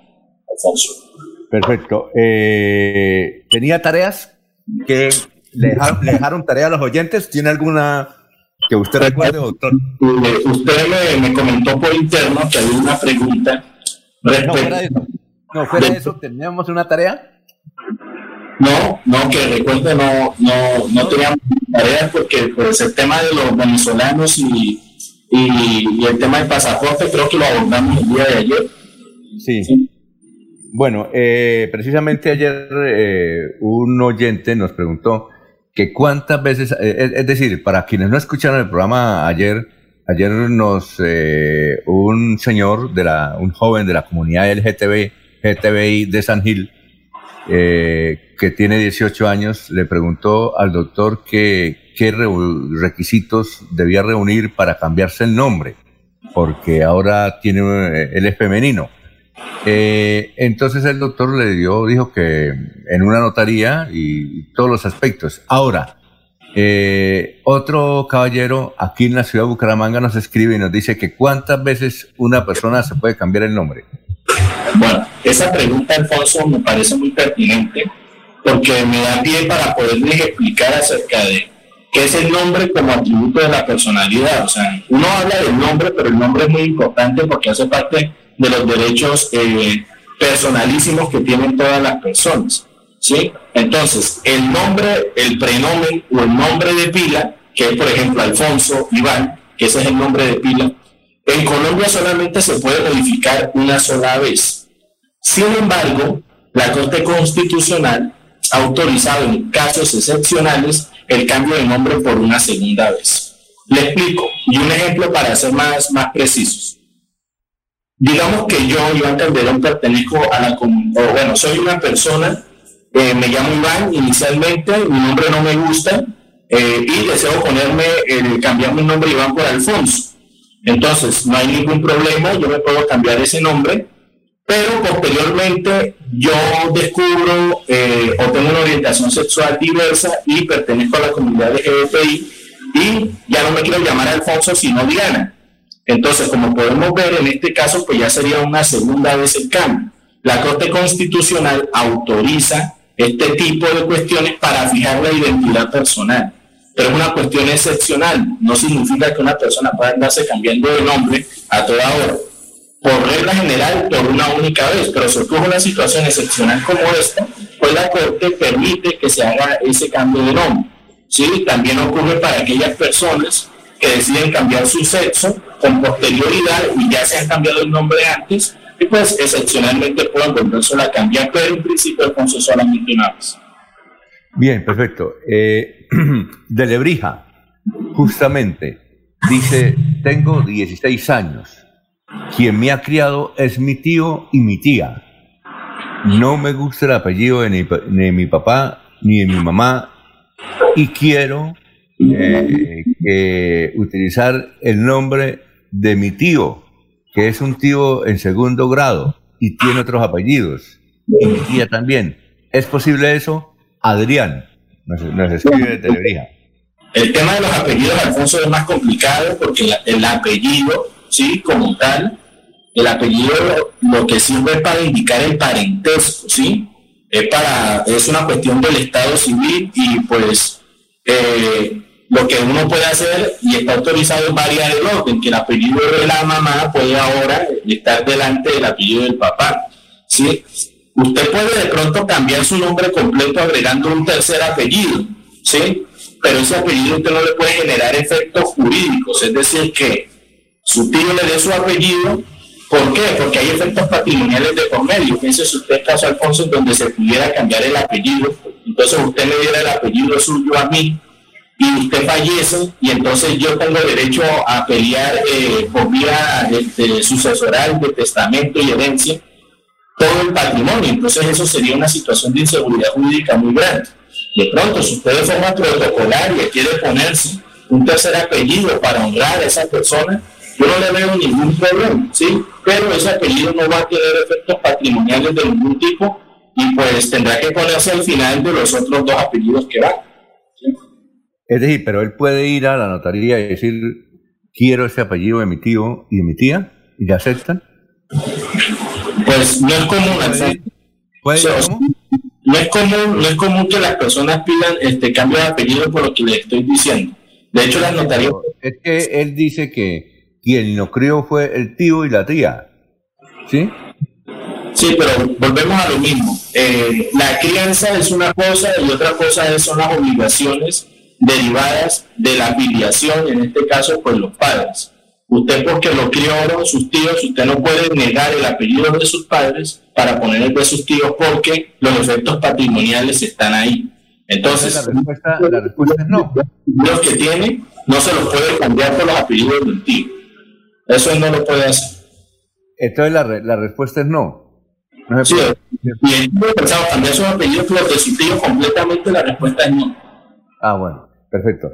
Eh, eh, son las 7.42. Bien, eh, ¿Quién nos escribe aquí? Ah, este señor nos dice que trabajó en un taller de mecánica, Barrio Girardot, y el señor lo acabó con el taller y no le ha pagado las cesantías. Que dijo, vea, yo no tengo plata, le dijo, le dijo al muchacho, yo le puedo dar un torno por las cesantías esos cambios, ese, ese canje, ¿se puede hacer, doctor?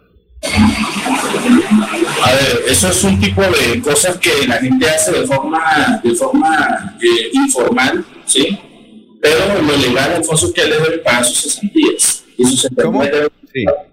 sí, deben ser pagadas este, en dinero, ¿sí? O en su defecto, ser, este, ser, ser pagadas en un fondo de cesantías para que esa persona las tenga ahí y la pueda sacar pues cuando la necesite.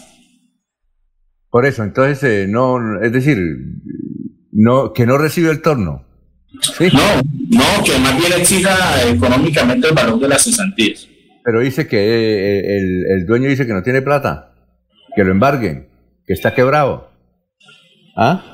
Bueno, pues eh, sí, sí. ¿Qué, le decimos ahí? Que no, que no se puede hacer eso, ¿no? O que lo llame a usted. Sí, eso, más bien que me llame a mí y yo trataría de coordinar y mirar la forma más, más amigable, más idónea para que lo el conflicto, porque nos, estamos frente para las realidades sociales de nuestro, de nuestro país que a veces escapan a la norma, ¿no? Que la norma a veces es muy estricta, pero pues hay unas realidades que hay que mirar y tener en cuenta. Entonces, decirle al oyente que nos llame y sin ningún compromiso, pues nos puede hablar y nosotros tratar de resolverle su. Claro, eh, el teléfono del doctor Hermanazo es para que lo llamen después de las 8 al 300, el número 7, luego 4S6 y el 37. Eh, ah, aquí hay un señor que dice: ¿Dónde podemos averiguar los procesos de extinción de dominio Bucaramanga y Girón? ¿Dónde? Pues Alfonso, ese tipo de, información la tiene la Fiscalía General de la Nación. ¿sí? Entonces ellos tendrían que acercarse a la Fiscalía y hacer la consulta. Muy bien.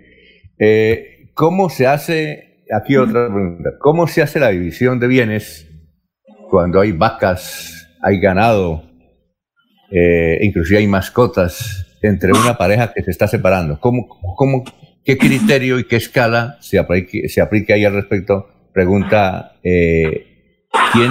Ah, Lucía. Lucía. Alfonso, hay una división material y una división jurídica, podría decirse. ¿Qué es lo que pasa? Cuando materialmente un bien o una cosa no se puede dividir, por ejemplo, una casa, una vaca, ¿sí? un perro, un carro, que no se puede partir en la mitad y que cada uno se lleve una parte, lo que toca hacer es vender. ¿Sí? Lo que toca hacer es vender y pues económicamente sí eh, van, a, van, a, van a poder recibir el porcentaje en dinero que le corresponde. Si la persona considera que venderlo y le va a generar un daño de pronto al negocio de la ganadería y demás, ya tendría que ponerse de acuerdo con la otra parte para ver cómo él puede ejercer el derecho de preferencia y económicamente de pronto él pagarle la mitad de lo que vale la vaca, por ejemplo, ¿sí? Y él quedarse con la vaca completa. Entonces eso se puede, eso se podría negociar. Toca mirarlo, pero lo único que se puede hacer es vender. Ah, Juliana nos dice que nos escribe el barrio Chapinero de Bucaramanga ella dice, perdón por la pregunta, y es que nosotros tenemos cuatro hijos, eh, nos estamos separando, nos vamos a separar, estamos muy de amigos, entre la pareja somos amigos, tenemos cuatro hijos, queremos la mejor educación. Es posible que quede en el registro que yo, es decir, que ella, Juliana, Julia, eh, Lucía, Lucía, perdón, Lucía, pueda eh, quedarse con la manutención de dos hijos y él con la manutención de los otros dos hijos, o eso no se puede hacer y que se pueda escribir en el documento? A ver, Alfonso, la obligación alimentaria es recíproca y de igual manera para ambos padres. Lo que ellos podrían hacer es repartirse, lo que están manifestando, es la custodia de a dos, por dos hijos, ¿sí? Eso se puede hacer, ¿sí? Se puede manejar de esa forma. Es decir, que dos se vayan a vivir con él y dos con ella, ¿o no? Sí, se puede hacer. Si es de común acuerdo, no va a haber ningún problema. Eso sí, tienen que hacer una, una audiencia de conciliación y definir esa situación. Ante el defensor de familia, ¿sí? ante el comisario de familia pueden hacerlo o ante cualquier centro de conciliación y definir esa situación de custodia, visita y alimentos de la forma en que ellos quieren hacer. La, dice otra pregunta, ¿la familia, según la constitución, se encuentra constituida por un hombre y una mujer? Doctor. La Constitución. ¿Cómo? Sí, eso dice la Constitución, que, que la familia protegida por el Estado de la familia monogámica, eh, constituida pues, por un hombre y una mujer. Sin embargo, pues este artículo ha sido blanco de, de varias demandas por inconstitucionalidad, que viola la igualdad eh, y que excluye pues, a las otras formas de, de familia que existen por ejemplo, la familia unipersonal, la familia del mismo sexo, ¿sí? Eh, la familia de confianza. Entonces la Corte Constitucional, a través de su jurisprudencia, ha ampliado o digamos que ha desarrollado aún más el concepto de familia y pues el artículo está vigente, sino que ese artículo debe leerse en el entendido que no solamente la familia eh, heterosexual constituida por un hombre y una mujer, sino que pues hay otras formas de que también son protegidas por pues por el Estado. Ah, pero entonces, eh, parejo, para, para cuando la pareja es hombre-hombre o mujer-mujer, ahí se pueden separar o no? ¿Con bienes y todo? Claro. ¿Ah? Eh, eh, en el derecho hay una hay un hay un dicho muy común que dice que las cosas se deshacen como se hacen. Si ustedes ya, si las parejas homosexuales pueden casarse, pues por ende también pueden divorciarse digamos que eso no tiene ningún problema. También las parejas homosexuales pueden eh, constituir uniones maritales de hecho, iniciar procesos de liquidación de sociedad patrimonial. Digamos que esos derechos eh, han sido extensivos a, este tipo de personas que por su orientación sexual pues están con personas de su mismo sexo. ¿sí? Acá lo único que todavía no han aprobado en Colombia es que existan este, familias compuestas por dos hombres y una mujer o dos mujeres y un hombre. ¿sí? pero, pero familias del mismo sexo no hay ningún problema. Bien, eh, resulta que aquí hay un caso supremamente curioso y novelesco. Eh, yo le pedí a la señora que nos llamara y dijo, no, porque conocen mi voz. Pero es supremamente curioso. Doctor Iván, es el siguiente. Dice que ella se separó hace rato y no volvió a saber más de un hijo, pero ella se quedó con una hija. Eh, se volvió eh, a, casar con otra persona, a unir con otra persona y está conviviendo hace años. Pero el año pasado apareció el hijo, ¿sí? Con el cual no sabía absolutamente nada. Él dijo que había estado viviendo en Estados Unidos, que sabe inglés, pero no tenía papeles. Y entonces eh, eh, regresó al municipio de Florida Blanca y eh, esto conoció a su hermanita, que no la veía desde pequeña. él tiene 22 años y la hermanita tiene 19. Resulta que se enamoraron los dos, que qué puede, ahí que puede, se enamoraron, que está en esa situación. Dijo, yo necesito un psicólogo, dice la señora, y un abogado. Entonces, por eso hace la pregunta. Legalmente hay que, eh, esto es para una novela, ¿no? para una novela. Es, complicado. Muy rara, ¿no? Es así. O sea, bueno, ahí que, le, ahí que le podemos, yo le dije que llamara por teléfono porque la historia está buena, dice que no porque le da pena porque conocen la voz. no, que, La, historia es interesante, pero de antemano se le puede manifestar al oyente que ese matrimonio es nulo, de pleno derecho, porque eh, se realiza entre hermanos. Lo vuelvo y lo repito, uno no se puede casar ni con el papá, ni con el abuelo, ni con los nietos, ¿sí? Eh, ni con los hermanos pero usted sí se puede casar con los tíos, con primos, ¿sí? Y de resto, pues absolutamente cualquier y además yo creo que si se casa, eh, los dos tienen problemas genéticos, ¿no? Es decir, hay problemas genéticos, no, problemas de salud para los hijos, ¿cierto? Pues sí, eso, eso, eso, pues se dice dentro de las comunidades médicas, pues que efectivamente, como tienen genes parecidos, pues eso puede crear algún problema eh, para pues, los futuros hijos que ellos puedan llegar a tener.